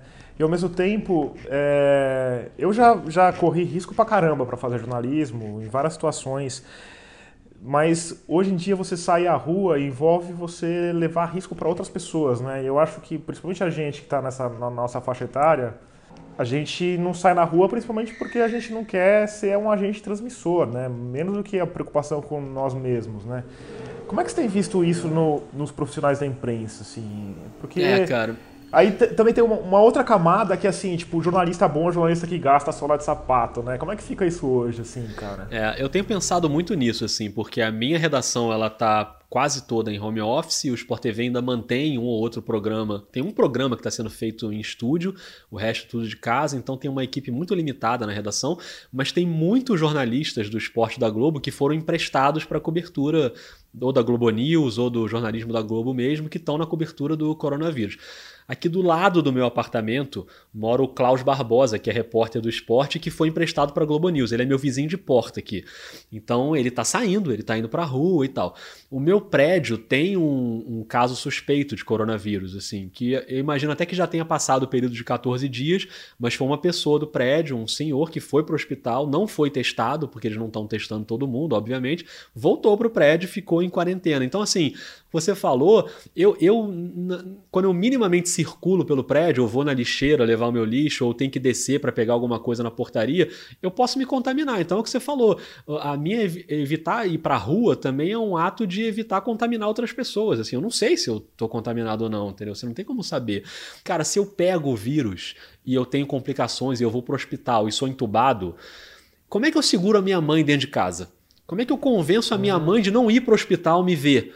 Né? que teoricamente tem essa consciência. Não, mãe, não vai, porque você corre um risco. A minha mãe vai falar, cara, dane-se, é óbvio que eu vou. Meu filho tá entubado no hospital, não vou lá no hospital ver. É então, lógico, eu, é. eu fico pensando muito nessas coisas, entendeu? A minha mãe já é idosa, a minha tia que mora com ela é idosa, tem umas duas tias idosas também. A minha irmã tem um filho pequeno, que hoje é aniversário dele. Um beijo pro Gabriel, já participei ainda agora da festinha virtual dele. Então, assim, todas essas preocupações passam pela minha cabeça. Acho que é um dilema de todo mundo. Mas tem muita gente que se arrisca e assim, quando você se arrisca, você tem que no mínimo tomar ali as precauções todas, de ir com Sim. máscara, de tomar cuidado, de não se aproximar muito das pessoas. Você tem que se proteger ao máximo que der, né? É, e eu acho que a a nossa mídia tem essa vantagem de ser. é, A gente consegue fazer muito bem o nosso trabalho à distância, né? Acho que as entrevistas ficam um pouco prejudicadas, mas a gente consegue compensar em outras coisas, em edição, em ouvindo mais gente e tal. Tem umas perguntas aí, né, Rodrigo? Então, tem uma pergunta aqui, eu acho que é do Vitor Arias, que ele fala: vocês criam conteúdos incríveis, não só informam, mas também entretêm. Segundo o Data Escafandro, naquela pesquisa que você fez, né, Tomás, no Twitter, as pessoas estão escutando menos podcasts. Como vocês estão chamando as pessoas para escutar os podcasts? Eu admito que eu fui surpreendido aqui, nessa ó. aí. É, a gente tá aqui. Eu, quando começou a pandemia, eu falei, cara, o podcast vai voar agora, vai brilhar, porque tá todo mundo em casa também, procurando coisas, entretenimento e vai todo mundo ouvir. Mas aí é curioso, né? Porque é, muita gente ouve podcast nos deslocamentos, indo para o trabalho, indo na academia. Então você perde isso. E aí você tem que criar uma nova rotina né, dentro da sua casa. É difícil fazer isso. Então tem gente ouvindo menos. Assim. Eu, eu, é engraçado porque eu tinha acabado de lançar o Suco de São Paulo e foi um podcast que me demandou muita edição, muito trabalho. Eu trabalhei tipo dois fins de semana direto, assim. E aí eu fiz um, um episódio que é mais simples, que é o médico e a máquina e tal. Uhum. É, tem dois entrevistados só, é bem mais. com menos edição e tal. E eu lancei ele no dia que começou o negócio que a gente viu que falou, meu, a gente vai ter que ficar em casa. E aí começou a explodir o negócio do. Cara, foi a pior audiência da história, mas foi uma queda. Uma É. queda que eu falei, caraca. Mas eu tô com uma teoria, viu, Rodrigo? Porque tá recuperando e, e eu acho que tá ganhando. E eu acho que é o seguinte, as pessoas estão descobrindo. Porque eu, é, além de podcaster, eu sou do lar também. Eu, eu tenho um filho pequeno, moro com a minha mulher e a gente divide as funções da casa. A gente tem uma faxineira que vem uma vez por semana, agora não tá vindo. É, mas a gente divide as funções da casa, então a gente eu faço muita tarefa doméstica e o podcast é um grande companheiro para essas horas, cara. É, a Monique acabou de falar isso aqui na live. A Monique falou: não tem metrô, mas tem um monte de louça para lavar, tem um monte de coisa para fazer em casa. então, eu não sei se as pessoas estão descobrindo isso agora e a audiência está crescendo, ou se as pessoas chegaram num ponto das casas sujas que elas estão tendo que estão tendo que começar a faxinar só agora, entendeu? O pessoal tá há um mês em casa e fala, bom, vou ter que lavar Pode essa ser. louça, vai, vamos ouvir um podcast. Pode ser. Eu, pelo menos, tô nessa, assim. Eu moro sozinho, eu esperei os ratos começarem a aparecer aqui pra eu limpar a casa, finalmente. Foi meio isso, assim, que aconteceu. Quando começou a, quando começou a vazar os. no áudio, Exatamente, você eu falei, bom, eu tenho que, eu tenho que limpar esse troço. E assim, eu já fiz duas faxinas bem pesadas aqui na casa, mas é isso. E aí é ouvindo podcast. Mas eu já tenho esse hábito, porque eu, por exemplo, eu moro muito perto do trabalho, então meu deslocamento pro trabalho é muito rápido. Meu trabalho é aqui do outro lado da rua. Então eu não ouço podcast indo pro trabalho. Eu ouço quando eu saio para ir ao mercado, é, que agora, por exemplo, eu não tô ouvindo, porque quando eu vou ao mercado eu não levo nem fone de ouvido, nem o meu celular, nem nada, para não ter que desinfetar depois. Então eu vou e, eu- e outra coisa, eu- é é meio maluco isso, né? A gente vai ficando paranoico. Quando eu saio na rua, eu quero estar atento. Eu quero estar olhando para as pessoas para saber se eu tô perto, se eu tô longe, se eu vou encostar em alguma É, coisa, se eu vou levar a mão ao rosto. Eu não quero nada que me distraia quando eu saio na rua. Então eu não ouço podcast saindo na rua. Mas em casa eu ouço muito. Eu fico o tempo inteiro ali escutando, né? Então acho que funciona pra gente isso, assim. Tava vendo aqui na, na, na live aqui que chegou a Karine Nascimento também, um beijo pra ela, e o Emerson falando que, que eu tô cobrindo sim, que os podcasts são a prova disso. E é isso, eu tô, tô tentando me convencer disso, que eu também tô participando da cobertura. A Monique fez uma pergunta aqui: de onde saiu o nome Rádio Guarda-Chuva? Ah, boa pergunta. É, A gente estava pensando nessa ideia de, desde o começo, foi uma ideia de ir juntando gente no mesmo guarda-chuva, né? Mas a ideia foi, saiu da, para ser justo, saiu da mente da Gabriela Maia. Foi ela que teve a ideia. A gente tava meio, mas foi bem rápido assim, bem tipo, e a gente tá com a, a gente falou, ah, tem que ser uma coisa meio, tem que ter rádio, porque é legal ter rádio no podcast. É, porque a gente, ah, sei lá, porque é legal ter rádio. Porque é vintage. E vamos fazer uma coisa meio hipster, vamos fazer rádio bicicleta. Não, guarda-chuva, tá bom, guarda-chuva. eu acho ótimo o nome e o loginho também eu acho ótimo com guarda-chuvinha. O loginho foi o Renan que fez, né? O Renan tem essa, essa habilidade de designer também, né? Ele faz umas chaves na folha e tal. Eu queria te perguntar sobre essa história de de viver disso, assim. Você hoje se dedica só a isso, né? Então, assim, você tem uma trajetória no jornalismo que você certamente poderia, você poderia estar no mercado, você poderia estar numa redação trabalhando com os contatos que você tem, a trajetória que você tem, enfim, as coisas que você já fez. E você hoje escolhe se dedicar somente a isso, assim. Só que assim, como você falou, você tem a sua casa, você tem criança pequena, você tem seus gastos, e você tem uma campanha de financiamento coletivo que o Vida também tem, começando agora, né, no Catarse. E eu imagino que assim, o Catarse não, ainda não te garante a, o seu sustento total, mas como é que você está olhando isso para frente, já que o escafandro gosta de olhar para frente? Como é que você vê a evolução disso aí? Em que ponto você acha que dá para chegar? Você acha que dá para daqui a um tempo viver totalmente disso e o podcast sustentar totalmente? Acho que é uma dúvida de muita gente que quer fazer, né? Cara, é... eu, eu tô apostando nisso, assim. É, é uma aposta bem difícil e é uma aposta bem alta, porque é isso, cara. Tipo, eu não tenho, eu não tenho como... Eu até consigo consegui fazer alguns trabalhos, tipo, quando, pode, quando os estavam parados e tal, mas mas é muito difícil, porque para você ser freelancer como jornalista, é uma coisa para você fazer bem feito, principalmente, é uma coisa que dá trabalho, porque você tem que, você tem que trabalhar quando está fazendo a pauta, né?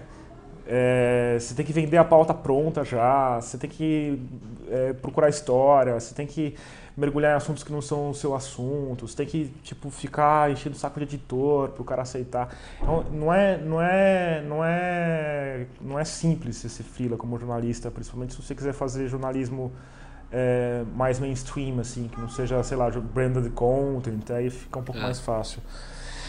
Mas é uma aposta que é, então assim, tipo, não tá a, a grana que está entrando é a grana que entra pelo Catarse, que é uma grana é, bem insuficiente para pagar as contas, assim. É, e tem os custos do próprio escafandro, eu, eu, pago o mixador, tem o custo de assinatura de Skype, manter, manter site, manter provedor, enfim. Então é uma aposta pesada, assim. E, mas eu acho que eu tô otimista, assim, as assinaturas vão crescendo.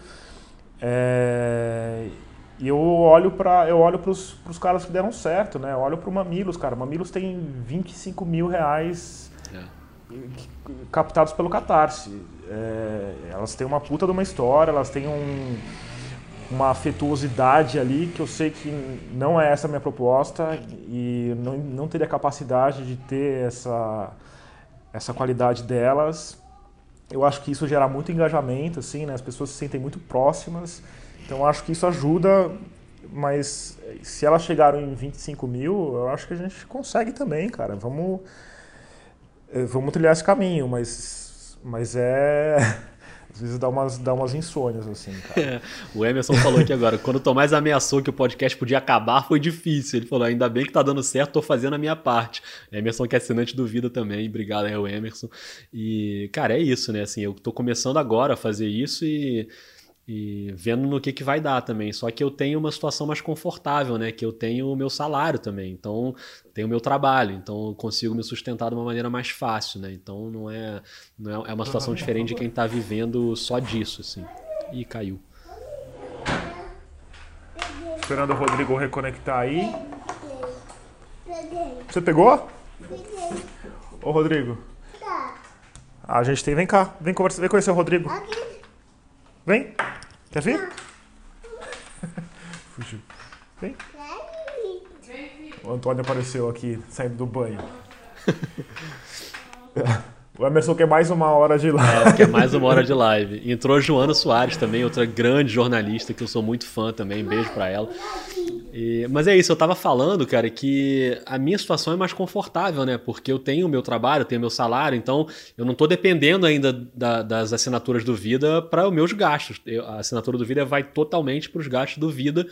O que eu tenho de equipamento, essas coisas, enfim, ajuda muito. mas o, ainda não é o, o, dinheiro que me sustenta, assim. Mas eu penso muito nisso, assim, sabia? De ir, ir melhorando aos pouquinhos e crescendo aos pouquinhos, ou às vezes, sei lá, não precisa nem ser aos pouquinhos, às vezes a gente aparece uma oportunidade que a gente consegue dar um salto maior e para tentar, quem sabe um dia viver disso. Eu penso muito sobre essa questão dos podcasts, assim, e as pessoas usam esse termo podcaster, né, que eu, que eu nem gosto tanto, assim. Eu também não porque, gosto cara, muito, não. É, eu, eu, quando ah, você é podcaster, cara, eu sou jornalista, assim, o que eu tô fazendo agora tem a ver com podcast. O podcast agora é o meio que eu estou usando para contar minhas histórias. Como já foi jornal impresso, já foi site, já foi rádio, já foi TV, e é TV, né, atualmente também, que eu trabalho na TV. E sei lá, daqui a dois, três anos eu posso estar em uma outra coisa. Assim. Acho que o jornalismo, para mim, é o que vai ter sempre. Eu não me vejo fazendo outra coisa que não seja jornalismo. Agora, a maneira como eu vou fazer. Agora eu tô muito empolgado de fazer podcast. Eu tô adorando fazer e é, eu hoje eu quero fazer isso pra minha vida toda. Mas sei lá, daqui a um ano, dois anos, três anos, pode não ser mais isso. Pode é, ser do outra jeito coisa. que as coisas mudam. É, a gente vai mandar é, matérias mentais para as pessoas, né? tipo, se concentra, pronto, também, né? Sempre manda. E eu, eu acho que assim, e, e para mim teve uma opção de é, fazer o, o jornalismo do jeito que eu queria fazer também, sabe? Eu acho que isso é uma coisa que é. Cara, trabalhar em redação às vezes é muito frustrante, né? De você ficar preso em todo um processo industrial ali, influências políticas. No Roda Viva isso era muito foda, assim, sabe? Você tem um puta do entrevistado incrível e e você não consegue chamar porque o governador não quer, sabe? É uma é, coisa muito. E, e, não só isso, né? Em formatos, às vezes você quer fazer uma coisa um pouco diferente, já é super difícil e tal. Então, eu, eu, a opção de fazer isso foi tentar também fazer um caminho que seja. Vou fazer essa porra do jeito que eu quero, sabe? Dentro das minhas, dos meus limites, das, das minhas É, eu penso muito nisso também, cara. Eu penso muito nisso. Às vezes as pessoas me perguntam, e já aconteceu, assim, de pessoas virem falar comigo e se oferecer para fazer junto. Cara, você não quer se juntar e a gente faz o Vida de Jornalista junto, eu te ajudo como produtora, como produtor e tal. E, e assim, eu fico. Primeira coisa, eu acho que para eu ter um produtor, uma produtora, eu vou querer remunerar essa pessoa. Não vou. Né, acho que é. Pelo menos o que eu penso de jornalismo que é que o jornalismo é, tem que ser remunerado. Né? E outra coisa é o seguinte, cara, é uma coisa meio egoísta mesmo, porque isso de que você falou, eu penso muito nisso. Assim, o vida eu faço, cara, do início ao fim, da ideia da pauta à divulgação no Twitter, tudo sou eu que faço. Então, assim, eu faço do jeito que eu quero, sem ninguém falar, ah, faz desse jeito, faz daquele jeito, mas você não acha que podia. É tudo eu. Então, assim, se tá uma porcaria, a culpa é totalmente é, culpa minha. É, é, assim, não tem quem culpar. E ao mesmo tempo, assim, eu faço do jeito que eu acredito que é o melhor jeito. Então, é, o Dois Pontos, por exemplo, é um podcast que eu adoro fazer, mas ele não é meu. Ele é meu e do Rafael Roque. E em última instância ele é da Globo. Se a gente falar mal de alguém lá que a Globo não gosta, pode dar problema. Nunca deu, tá? A Globo nunca teve nenhuma ingerência sobre o podcast, nunca pediram pra gente deixar de falar de alguma coisa, nada disso. A gente tem total liberdade. Mas o Vida, ele é meu. Ele é, ele é um podcast que, assim, é o meu produto, é, é, é o meu projeto pessoal. E desde a. Claro que eu converso com muita gente sobre o Vida, muita gente dá sugestão de pauta e eu, eu, eu faço mas a execução dele é totalmente minha. Então ela é totalmente do jeito que eu acho que é para ser. Eu não tenho que ficar consultando alguém, Pô, você acha que eu faço a edição desse jeito? Vou fazer desse jeito, tem ninguém vendo, tem ninguém aqui, tô sozinho aqui, tem ninguém aqui comigo, eu vou é fazer do legal, meu né, jeito Rodrigo? e depois vai pro ar e as pessoas vão ver como é que fica.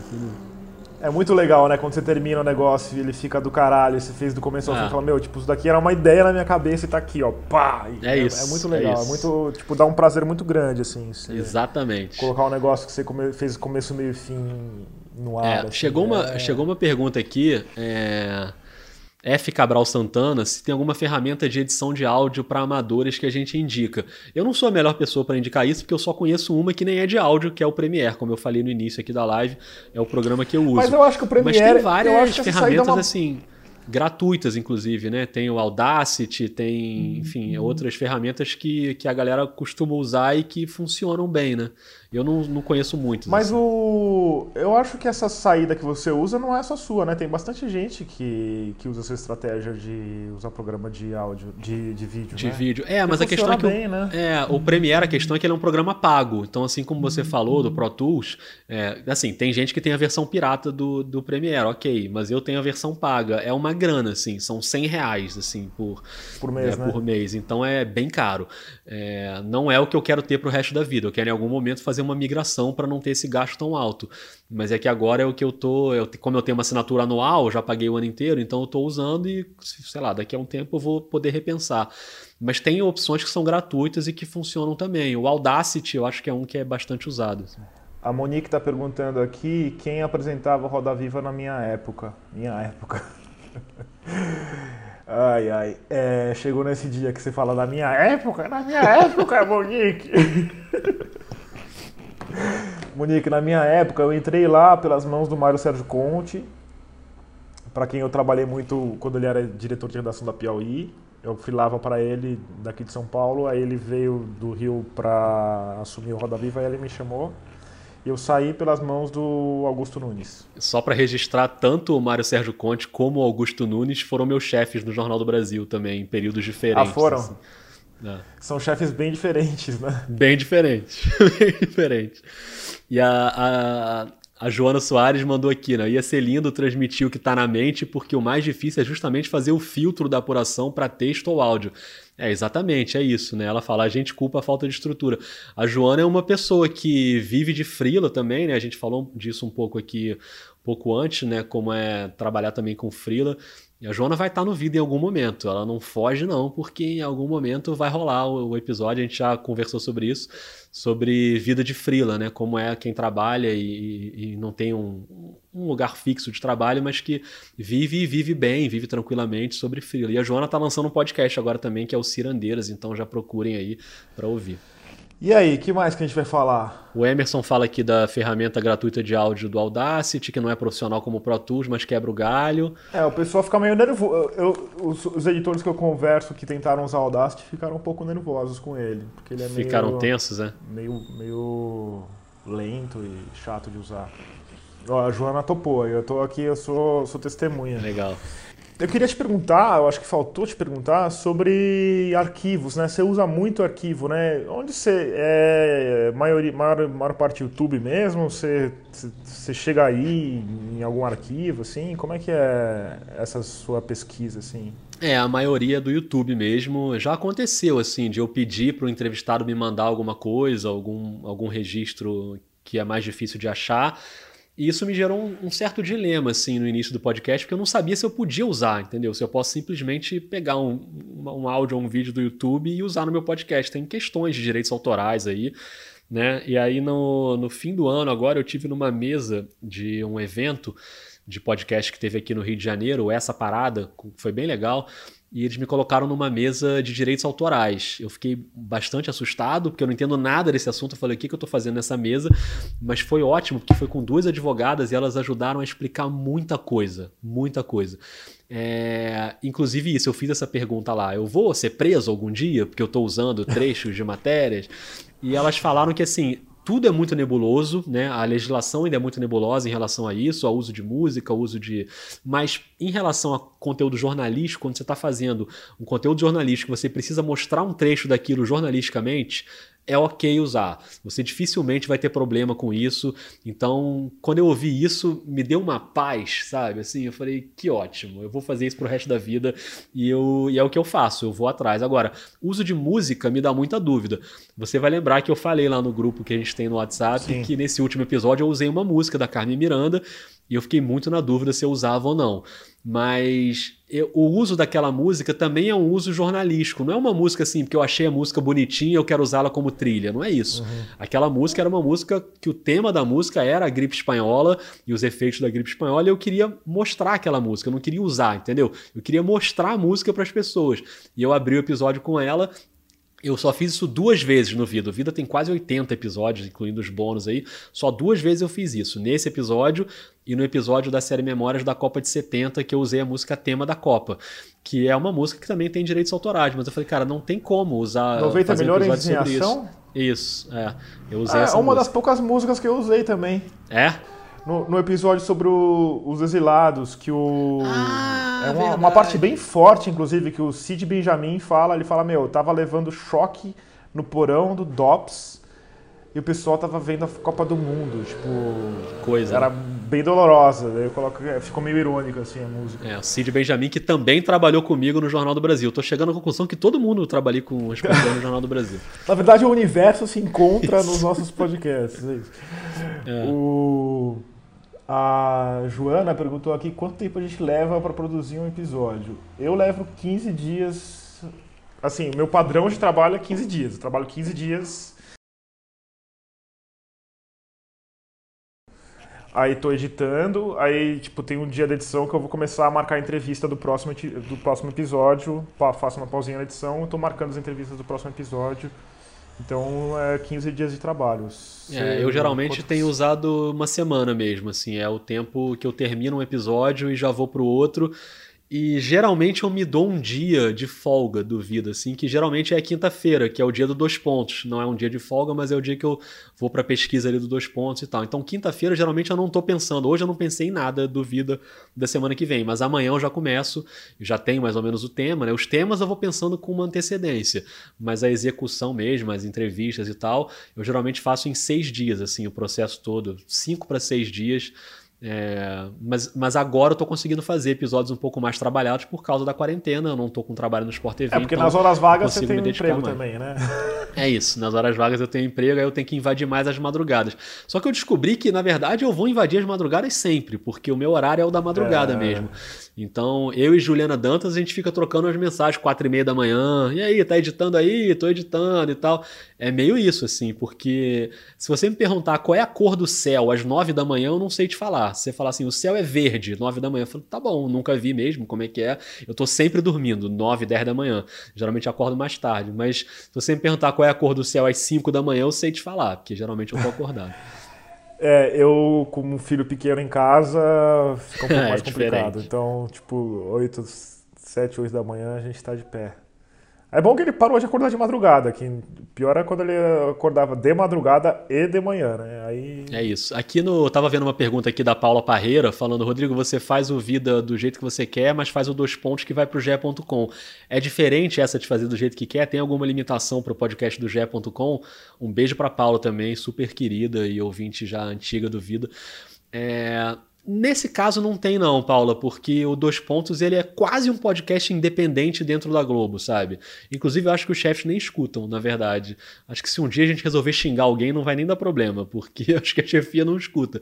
Mas nunca teve nenhuma interferência de ah, não fala sobre isso, ou faz desse jeito, ou faz daquele jeito. Nunca teve nem assim sugestão de tema. A única vez que aconteceu foi um episódio que foi citado aqui no, na, na live lá do Kobe Bryant, que eu fiz pro Vida mas na época, o Dois Pontos teve também um, um episódio sobre o, Kobe Bryant, quando ele morreu. E aí foi uma sugestão da chefia de podcast, porque a gente tem dois podcasts de basquete lá, né? De, de NBA, o Dois Pontos e o Ponte Aérea. E eles vieram falar com a gente. Vocês não acham que valeria fazer um episódio, vocês juntos, os quatro, falando sobre o Kobe Bryant e tal? A gente achou a ideia boa e fez. Mas assim, foi uma sugestão. Foi a única vez que alguém veio sugerir alguma coisa, porque de resto, eu e o Rock, a gente tem total liberdade para pensar nas pautas e para chamar convidados não tem muita diferença não. A única diferença é que o Dois Pontos a gente grava na cabine lá da redação. Agora não, né? Porque a gente não tá indo, a gente tá gravando de casa. Mas normalmente a gente grava na cabine, o episódio já sai quase pronto, assim, a edição fica mais simples até. E a outra diferença, claro, é a divulgação, né? O Globoesporte.com bota lá na capa, então tem uma divulgação muito maior que a do Vida, por exemplo. Mas a produção mesmo é mais ou menos a mesma coisa. Ó, o pessoal tá entrando ainda, hein, Rodrigo? A gente vai ter que ficar aqui até você, até a hora de você dormir, que vai ser 5 da manhã. Ó. Adriana Não tem problema nenhum, vamos virar a noite Oi, aqui. E a Joana perguntou se a gente fica por conta dos episódios, né? Só para complementar aquela pergunta dela, né? Acho que foi sobre isso, quanto tempo a gente demora. É, agora eu tenho ficado praticamente por conta do Vida, né? Tirando essa quinta-feira, que é o dia do Dois Pontos, os outros dias eu tenho me dedicado quase integralmente assim, ao Vida, mas isso vai mudar daqui a pouco, porque o Sport TV vai começar a voltar programa e, e aí eu não sei, enfim, como é que, como é que vai ficar isso. A Karine tá falando que é difícil desacostumar do horário da NBA. É, tá todo mundo que gosta de NBA é, tá faço, com bastante saudade. Eu fico por conta também e, e, é engraçado que, tipo, eu sempre um, as pessoas em geral acham estranho que eu tenho uma rotina meio tipo nove até uma para para almoçar, volta às duas e trabalho até o começo da noite ou avança um pouco à noite, uma rotina meio de escritório, né? As pessoas falam, mas por que você trabalha nesse, nesse horário, né? E, meu, é o horário que, tipo, o jornalismo não vive numa ilha, né? A gente tem que conversar é. com as pessoas tal. Então, você acaba tendo que se adaptar ao horário que as pessoas estão trabalhando também. Então, eu faço uma rotina bem, tipo, meu, acordo de manhã, redes sociais, e edição e vamos ver a agenda do dia, bem uma rotina tipo bem Agora isso aí tem uma coisa, cara, que você falou que eu lembrei agora, que tem a ver com isso, que eu falei no início que eu tô fazendo episódios muitos pelo áudio do WhatsApp, né? Em vez de marcar a entrevista, a conversa. E isso aí tem muito a ver com essa minha rotina meio doida dos horários também, porque no áudio do WhatsApp eu não preciso, eu não preciso eu e a pessoa estarmos acordados na mesma hora. Eu posso mandar o áudio e aí eu vou dormir às 5 da manhã, a pessoa pega o áudio às 8 da manhã e responde, e depois eu mando um outro, e assim vai rolando uma conversa meio quebrada. É porque não é uma conversa, né? Você podia mandar, montar um manual de jornalismo para vampiros.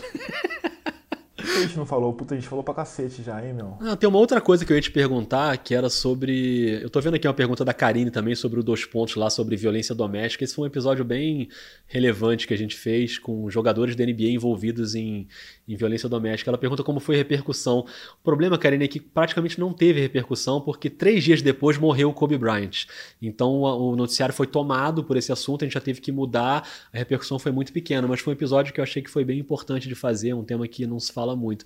Mas o que eu queria te perguntar é o seguinte: sobre aquela história de viver disso e, e o apoio no Catarse e tal. É uma coisa que eu tive muita dúvida quando eu fui fazer, foi sobre recompensas, assim, para os assinantes, né?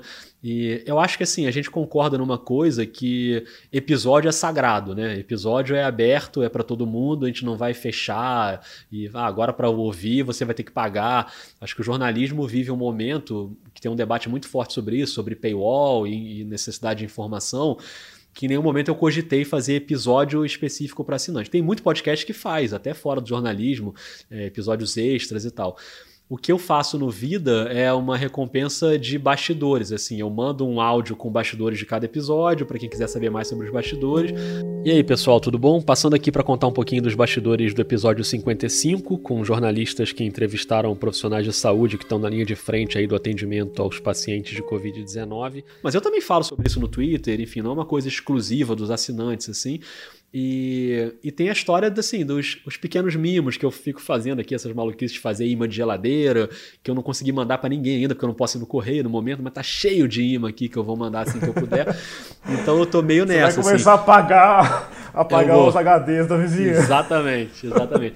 mas no Escafandro, por exemplo, tem a história das entrevistas na íntegra, né? Que você disponibiliza e tal. Como é que foi na hora de você decidir essas recompensas? Assim? Cara, eu fiquei bem na dúvida também, viu? Principalmente porque eu coloquei entre as recompensas dois livros meus, que uhum. três livros meus, na verdade, que eu, eu não sei se isso é, me parece uma prepotência, sabe? Ou tipo, venda casada, não sei.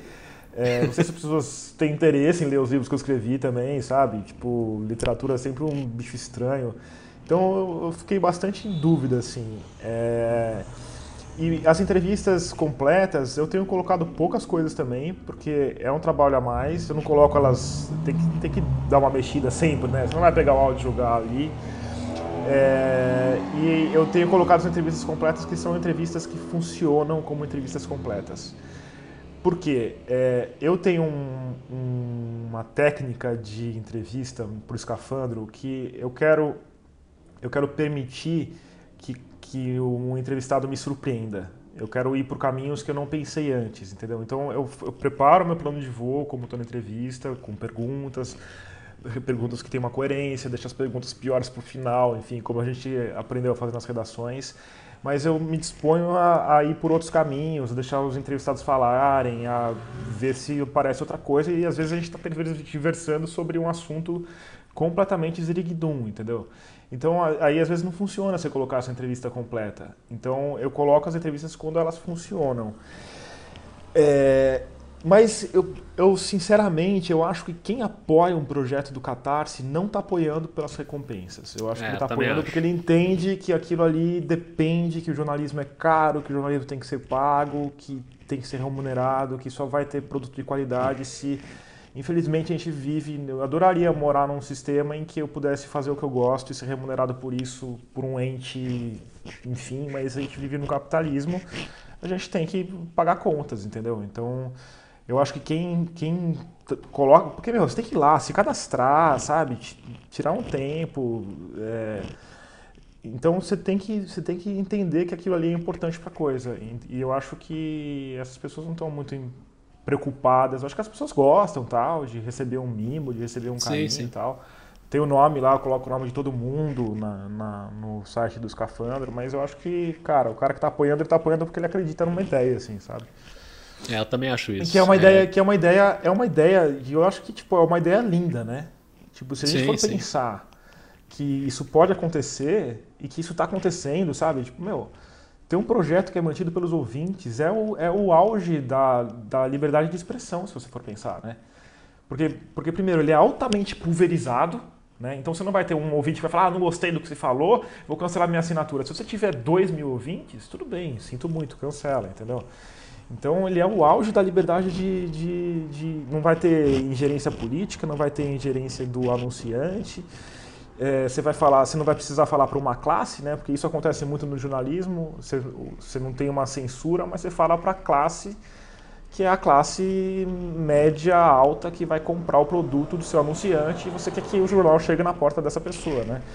Então, se, você, se a gente tiver um, um, um, possibilidade de ter meios que sejam realmente financiados pelos ouvintes, ou pelos leitores, ou pelos consumidores deles, para mim é o mundo ideal, cara. É, o mundo ideal mesmo, também acho. Tem uma pergunta aqui do César. Rodrigo, como é que foi a sensação de gravar com o José Hamilton Ribeiro sobre a Guerra do Vietnã? Para mim foi um dos melhores episódios do Vida que na temporada episódio, passada. Hein? Obrigado, César. Cara, esse episódio, assim, talvez seja o que eu, é o que eu mais gostei de gravar, assim, né? Porque, cara, o Zé Hamilton é brincadeira, né? Homem, e ele tem uma fala que é cativante, né? Aquela hora, é. aquela, aquele trecho dele no. contando dele no helicóptero, que o cara dá é. morfina pra ele e fala. Ah! Então quando eu acordei, eu tô no helicóptero. Sim. O helicóptero voando faz aquele barulhinho, né? Tá, tá, tá, né? Um barulhinho. Uma brisa, o helicóptero produz, dá aquela brisa, aquele ventinho, então não tinha calor, aquele calorão do Vietnã, né? O barulhinho do helicóptero, mais a morfina.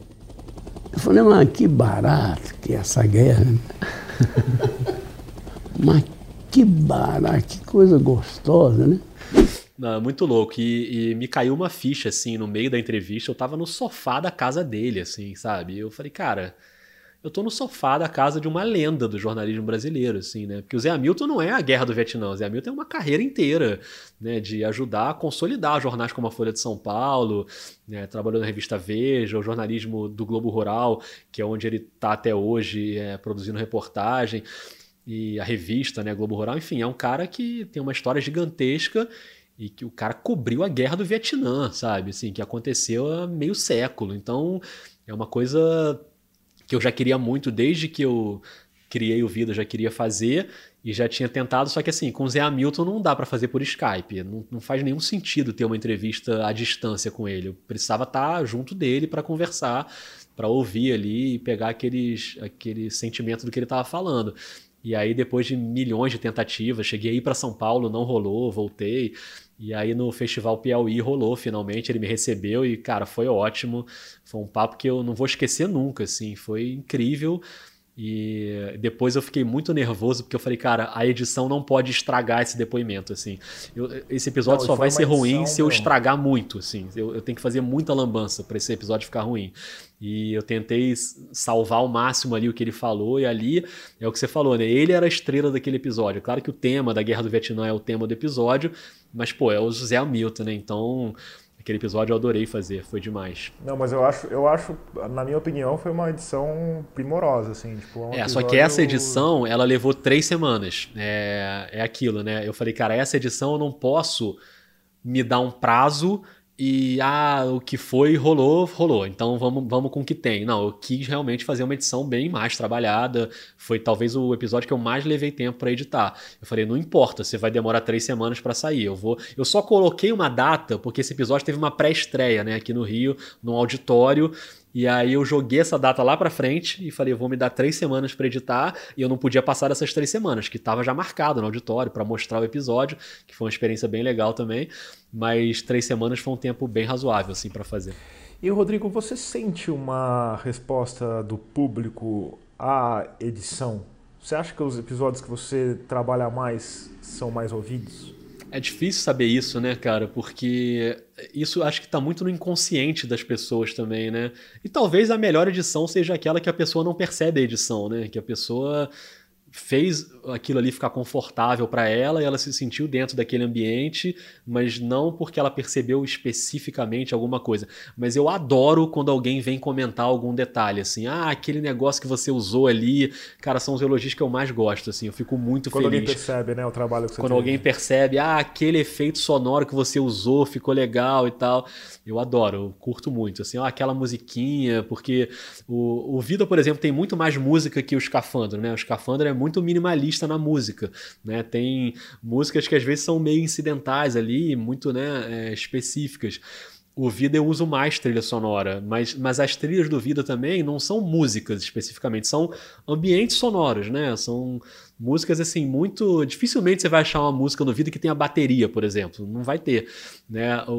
Vai ser muito uma, um colchão ali para a fala deitar em cima. E eu não tenho mais usado é, trilha sonora por trás de fala de entrevistado. Eu usei isso na primeira temporada, não é, decidi que eu não gosto mais disso, né? Escafandro também não usa isso, né? O entrevistado tá falando, não. é a voz do entrevistado, Muito sabe? É isso que a gente tem. Entra um... É isso. Mas eu uso às vezes para botar no fundo da minha voz quando é uma locução e não quando eu estou falando na entrevista, para diferenciar que ali é, um, é uma parte de locução.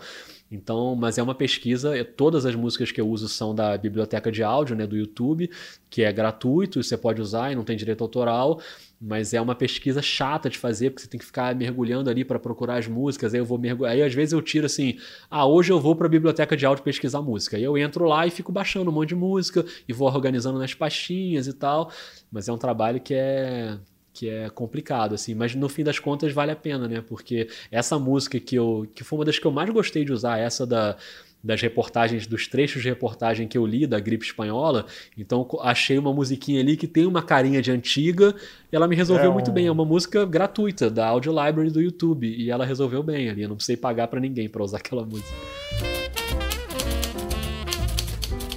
A falência da higiene. Nem era preciso ser profeta, bastava ter-se um pouco de bom senso e haver acompanhado a administração do Sr. Carlos Seidel na Diretoria-Geral da Saúde Pública. O Sr. Carlos Seidel não sabia de nada. O povo sofre as consequências da inépcia administrativa. Todas as energias se quebram diante do mal de Seidel. Temos a saúde pública entregue a um cretino. Trechos da Gazeta de Notícias no início de outubro. E chegou uma pergunta aqui também do, do Vitor, do falando, perguntando sobre o negócio dos áudios do WhatsApp. Que ele fala, também estou fazendo entrevista por WhatsApp para o Vida em Quarentena, que é o podcast lá do Comunicast. Aliás, quem não conhece, pode procurar, que é muito legal o trabalho que eles fazem lá. Como vocês têm orientado as pessoas a gravar? A entrevista tem a mesma qualidade pessoalmente, a entrevista de áudio? Cara, eu tenho dado muita sorte, assim, porque eu não tenho orientado ninguém, eu só peço para mandar o áudio e as pessoas mandam, assim. Vai ter áudio que vai vir pior um pouco, vai ter áudio que vai vir melhor, mas eu estou muito na, nessa vibe, ah, ok, é um, é um depoimento jornalístico e se a qualidade não estiver perfeita, tudo bem. Ela só precisa estar tá audível, né? As pessoas têm que ouvir o que o, que o cara está falando, ou o que a pessoa está falando, mas... É, mas eu volto à questão de que você, você tem essa vantagem de você estar tá entrevistando profissionais treinados. Exatamente, exatamente. Né? É, e ainda eu adoro quando é, por exemplo, jornalista de rádio, porque aí o jornalista de rádio já sabe o que, que é necessário para mandar um áudio bom, entendeu? Então ele já vem bonitinho, assim. Eu lembro que tamanho, a entrevista.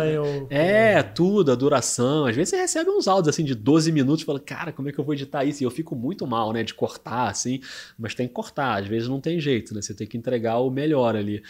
Mas isso faz muita diferença mesmo. Entrevistar jornalista me dá essa vantagem porque a pessoa já está acostumada a usar, a entrevistar, a trabalhar ali com áudio de alguma forma. Ó, o, tem uma pergunta aqui que é extra podcast aqui do Vini. Ele está perguntando se ele deve fazer. Ele falou que ele formou em RTVI, eu não sei o que é I, mas deve ser Não sei. Rádio, TV e internet. Rádio, TV. Vamos assumir que é a internet também. Vamos assumir que é a internet. Boa, a internet. E ele quer saber se ele, se ele faz jornalismo ou se ele faz uma pós. Que difícil, hein? Boa pergunta. Eu apostaria numa pós, cara. É, pode ser. Eu tive um sentimento que a minha faculdade de jornalismo foi excessivamente longa. A gente tinha umas aulas ali que não. Tipo. Porque, sei lá, aula de psicologia. Você tem um semestre de psicologia. Tipo, você não aprende porra nenhuma e te ocupou duas horas por semana durante um semestre que você não faz nada com aquilo, sei lá. Eu é, faria uma eu pós, tenho, mas, eu, eu, mas... Sinceramente, eu tenho muito a sensação de que eu perdi quatro anos da minha vida na faculdade de jornalismo.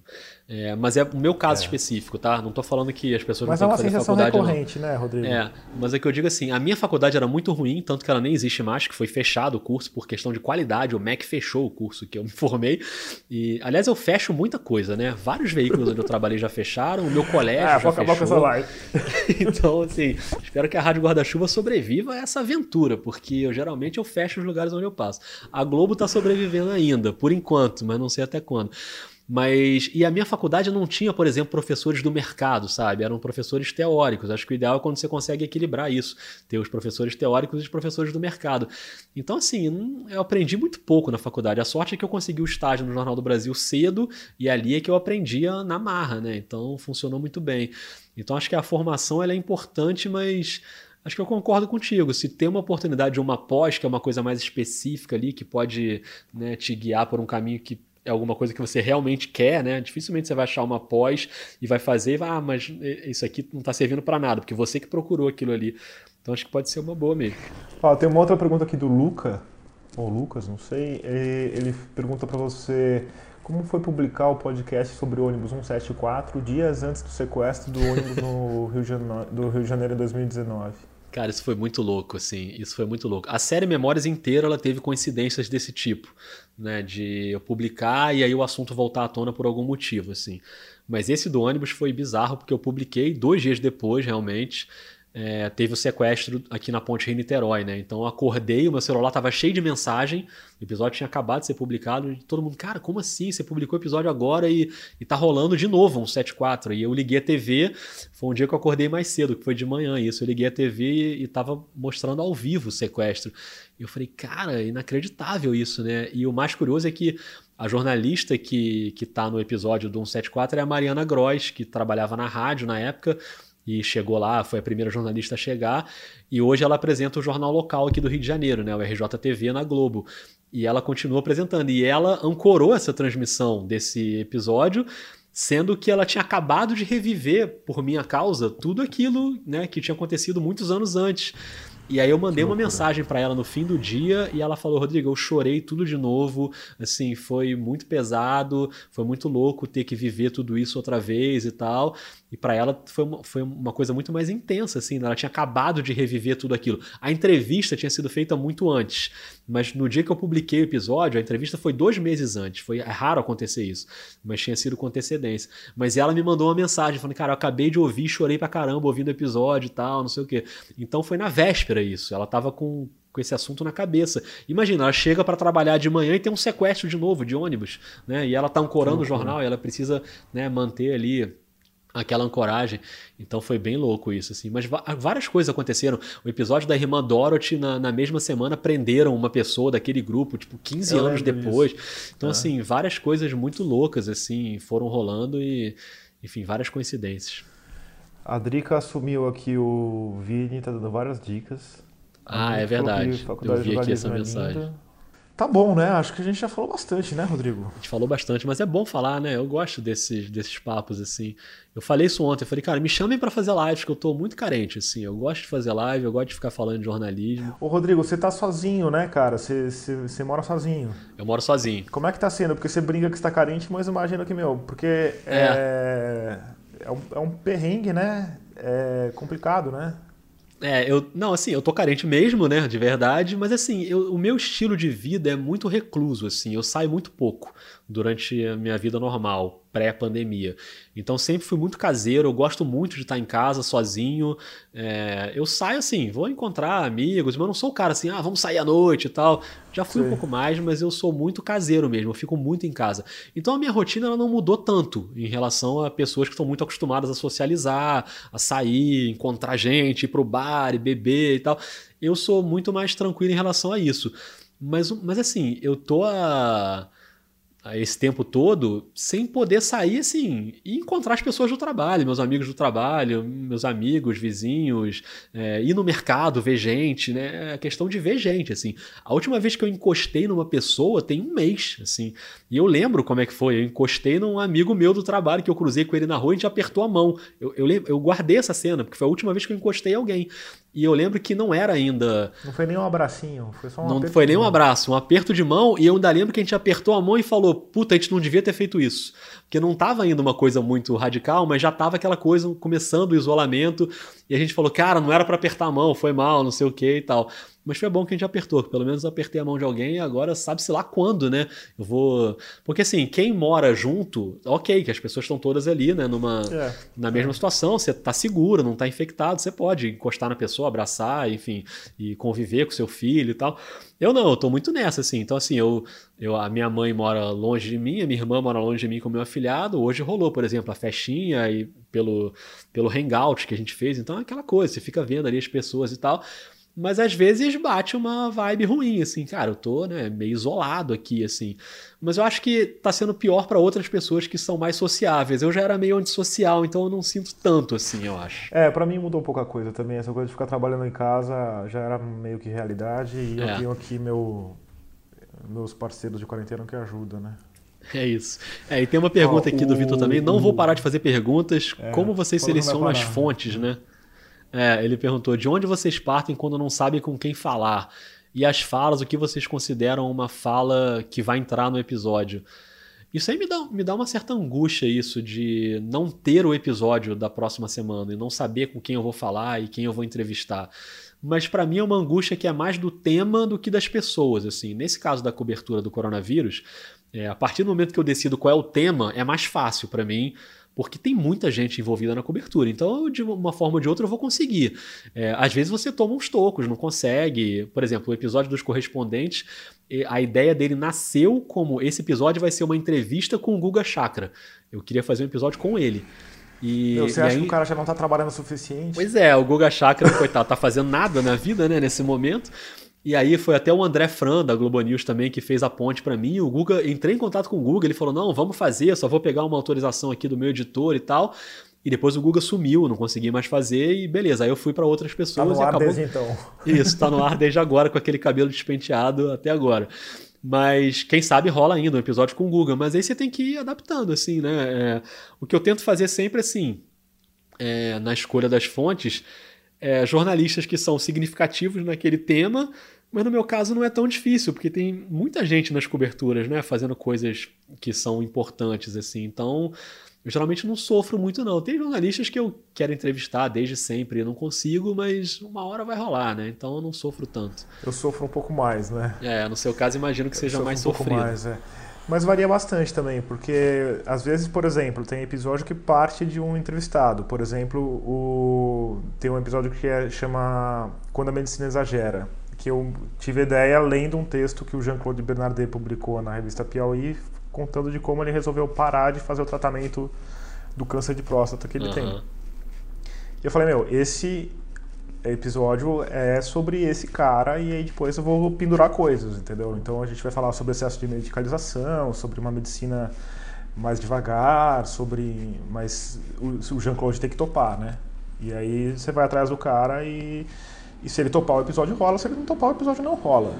É, agora tem outros episódios que são mais um pouco mais complicados, assim, você achar é, porque eu gosto muito de fazer episódios sobre ciência, sobre trabalhos científicos. E, e eu acho louco que eu, isso que eu gosto muito dos podcasts americanos, porque nos Estados Unidos os caras fazem ciências, tem pesquisa de tudo, meu. Tem um episódio, tem um podcast, não sei se você conhece, do Freakonomics. Sim, sim, é ótimo.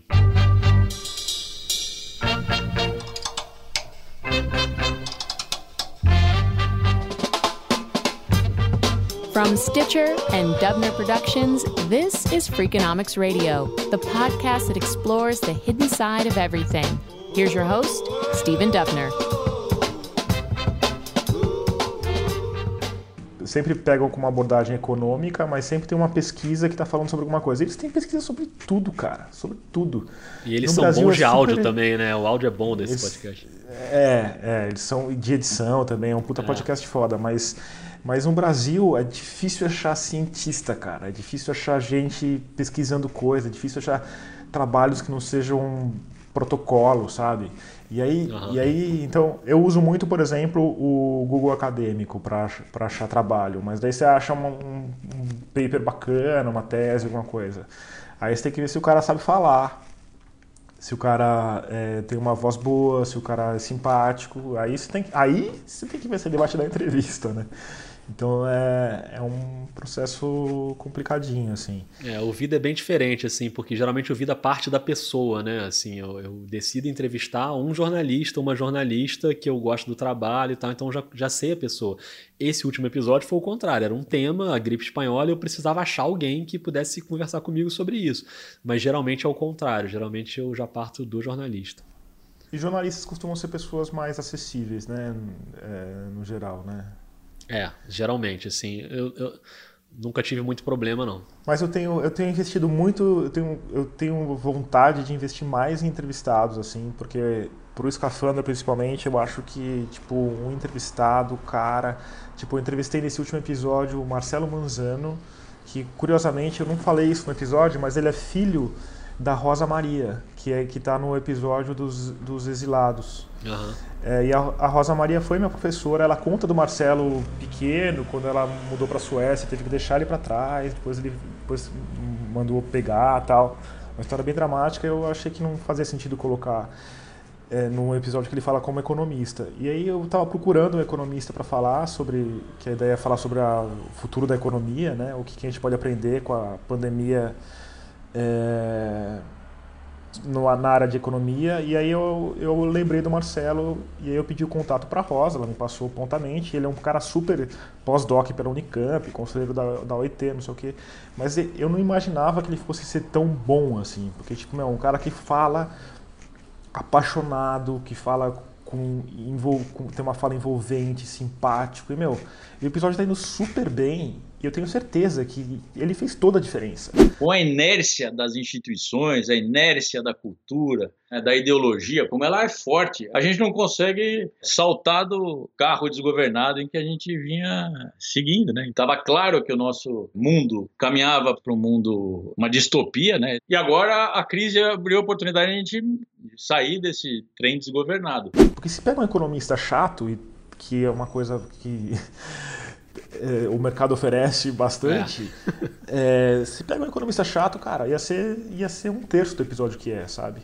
É, então é verdade. eu tô muito focado em encontrar entrevistados que sejam bons, assim, e que falem bem, e, e até começar a pensar mais nesse esquema do vida, tipo, pensar em entrevistados para depois colocar o, o, o, uhum. o episódio em volta, sabe? É, não, ele é, é, muito bom mesmo. Eu ouvi esse episódio hoje, agora antes da live aqui. Era o único do, da Escafandro que eu não tinha ele é ouvido é ótimo, ainda. ele é muito bom, cara. Ele fala muito bem, é. assim. É muito bom. A Monique tá me chamando aqui pra live da Tereza Cristina, hein? Essa live aí acontecem coisas nessa live, né? Se vê pelo episódio aí do Finitude, que a Tereza é, Cristina acontecem coisas, ela faz conexões nessa live, ela é maravilhosa. O Nelson está sugerindo Marcelo Glazer. Marcelo Glazer é um nome bacana mesmo. É, Marcelo Glazer é legal, é legal. É. Chega de papo, Rodrigo? Tem uma, Chega ó, de quem papo? Que ia, quem, quem falou que não ia perguntar o Vitor, falou que não ia parar de perguntar, parou, Vitor. Não tô vendo é. pergunta nenhuma sua aqui não, cara. Tem uma última pergunta aqui do, do Vini. Para vocês é mais fácil abordar um acontecimento atual ou do passado? Diga em relação à busca de entrevistados e informações. A mim não tem muita diferença, não, porque assim, tem cobertura em qualquer hora, né? Em qualquer época. É claro que assim, um episódio do passado, quando é, sei lá, a Copa de 70 ou a Guerra do Vietnã, você não tem um monte de gente por aí brasileiro que cobriu esses eventos, né? É mais difícil de achar. Mas episódios de 10, 20 anos atrás você ainda consegue achar. Eu acho mais gostoso de fazer, assim. Eu, a série Memórias eu achei mais legal de fazer e reviver esses temas e tal. Até porque eu tive que estudar muito os temas também. Não estavam todos assim na minha cabeça. Mas eu, mas eu acho legal também fazer com, com coisas atuais, assim, fazer episódios que são mais quentes, sabe? Então, assim, como é, esse de Brumadinho que a gente citou, do Escafando, tá rolando ali Brumadinho seis meses depois, aí você conversou com a Gabriela dela para ela falar das duas idas dela lá. E ele falou que estava olhando assim e de repente ficou um silêncio. E o silêncio era a lama descendo. E eu fiz um episódio sobre Brumadinho também, no Vida, com a Edilene Lopes. Então, é sempre um... assim, é legal, né? Fazer em cima do, do fato também. Né? É, eu tenho até uma, uma curiosidade sobre isso. O primeiro episódio do Escafandro era para ser sobre armas de fogo. É... E aí eu fiquei, foi um episódio que eu fiquei, eu fiquei meses produzindo, é um episódio duplo. Eu fiquei dois meses produzindo e eu achei um cara que matou um, um bandido. Ainda tava tirando para cima, meio, meio que abaixado, o tiro pegou próximo do, da, embaixo das costas dele e veio parar no externo. Ali ele correu mais uns 20 metros e caiu, desmaiou, desmaiado, né? Você vê que caiu com o braço para trás, né? Ele apagou. Eu achei um cara que tinha uma arma que era um CAC que ele usava, porque tem uma, uma coisa legal ali que tipo, o cara compra a arma para usar como se fosse um atirador, então como ele pode ele pode levar a arma da casa dele pro, pro clube de tiro por lei. Só que daí o cara tem essa autorização e ele sai com a arma para onde ele quer. E eu achei esse cara, eu fui atirar, enfim. É um episódio bem teve uma apuração bem extensa. E ele estava pronto, ia ser o primeiro episódio, o café da manhã da Folha. A eu maldita lembro. da Magé Flores me foi eu lá lembro. no campo, no, no stand de tiro atirar e fazer um podcast. Eu, falei, eu não tinha me tocado que tinha sido junto isso. Eu já tinha ouvido os dois, mas não tinha me tocado não, aí eu, que tinha sido. Aí eu atrasei dois meses. Eu atrasei dois meses, porque eu falei, se eu lançar um pouco depois, vai parecer morno, entendeu? É. Aí eu é falei, verdade. bom, então vou lançar. Aí eu joguei lá pra frente e falei, então fica frio. É, aí ah, mas então, demais essa história, de, não sabia de, não. Esse delay aí, porque Legal. 15 é. dias é, um, é, uma eternidade para o jornalismo. É, né? exatamente. Para produzir um episódio. É, até a pergunta que chegou aqui agora, do Aurum BSB. É, como vocês planejam qual será o tema de cada episódio? Não sei se já perguntaram, entrei há pouco tempo aqui na live. É meio isso, né? No meu caso, assim, eu tenho uma, uma grande lista de temas e nomes, assim, que é um Google Docs que eu tenho lá do Vida e que eu vou anotando ali. Vi alguma coisa, ah, esse jornalista aqui é interessante, anota o nome ali para ter ali na gaveta. É a milésima vez que eu derrubo esse negócio aqui, eu fico batendo no meu fone de ouvido e ele sai. Pronto, tá tudo bem. É, mas é, mas é difícil porque às vezes as coisas se atropelam. Então, preciso fazer sobre um tema que está rolando agora, tem que achar alguém. Mas tem vários temas que estão na gaveta do Vida há um tempão e que é, ainda não fiz e pretendo fazer um dia. E vários nomes também que estão há um tempão e que às vezes você fala com a pessoa, a pessoa está enrolada naquela hora, não pode falar, e você marca para depois, aí já veio um outro tema que você não. Você esquece aquele, mas eu tento me organizar num documento assim. E sério, essa lista de nomes tem acho que mais de 100 nomes, assim, que eu vou botando ali, divido por temas, por áreas né, do jornalismo. E vira e mexe eu volto nessa lista para ver, ah, dá para fazer agora. Só que agora isso está tudo suspenso, esses nomes estão todos suspensos tá porque eu estou em cima da cobertura da pandemia. Então é, é, uma nova pesquisa. Eu vou anotando coisas e pegando dicas e sugestões, mas em cima desse tema. Né? Tá tudo suspenso agora, né? Eu estava fazendo, como tinha começado a produzir uma série sobre o sistema prisional. Tava com tipo, É, eu lembro de você falar isso. Oito entrevistados já, tal, super super avançada, mas está tudo guardadinho ali para o segundo semestre, porque eu vou lançar agora. É, Fico pensando é. nos caras do. Você viu essa história do Radiolab? Qual? Que tem um. Eles fizeram um pod. Eles têm um produtor que chama Latif Nassar. Ah, vi, o outro Latif, né? I was special. I was one of a kind. Until I wasn't. I found another one.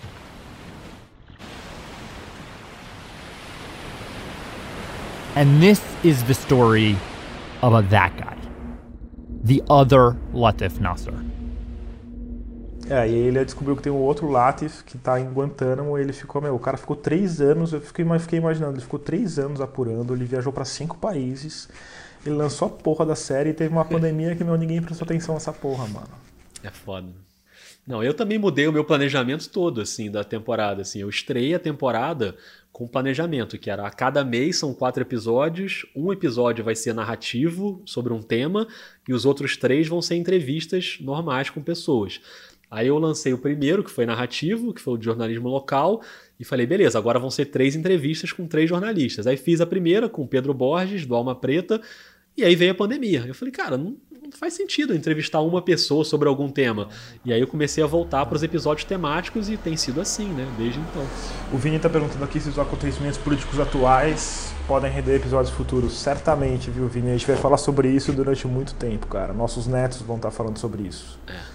Certamente vai. Eu acho que é, tipo, meu, é um, é um, é um evento que vai marcar muito a nossa geração. Tipo, a gente está no começo dele só.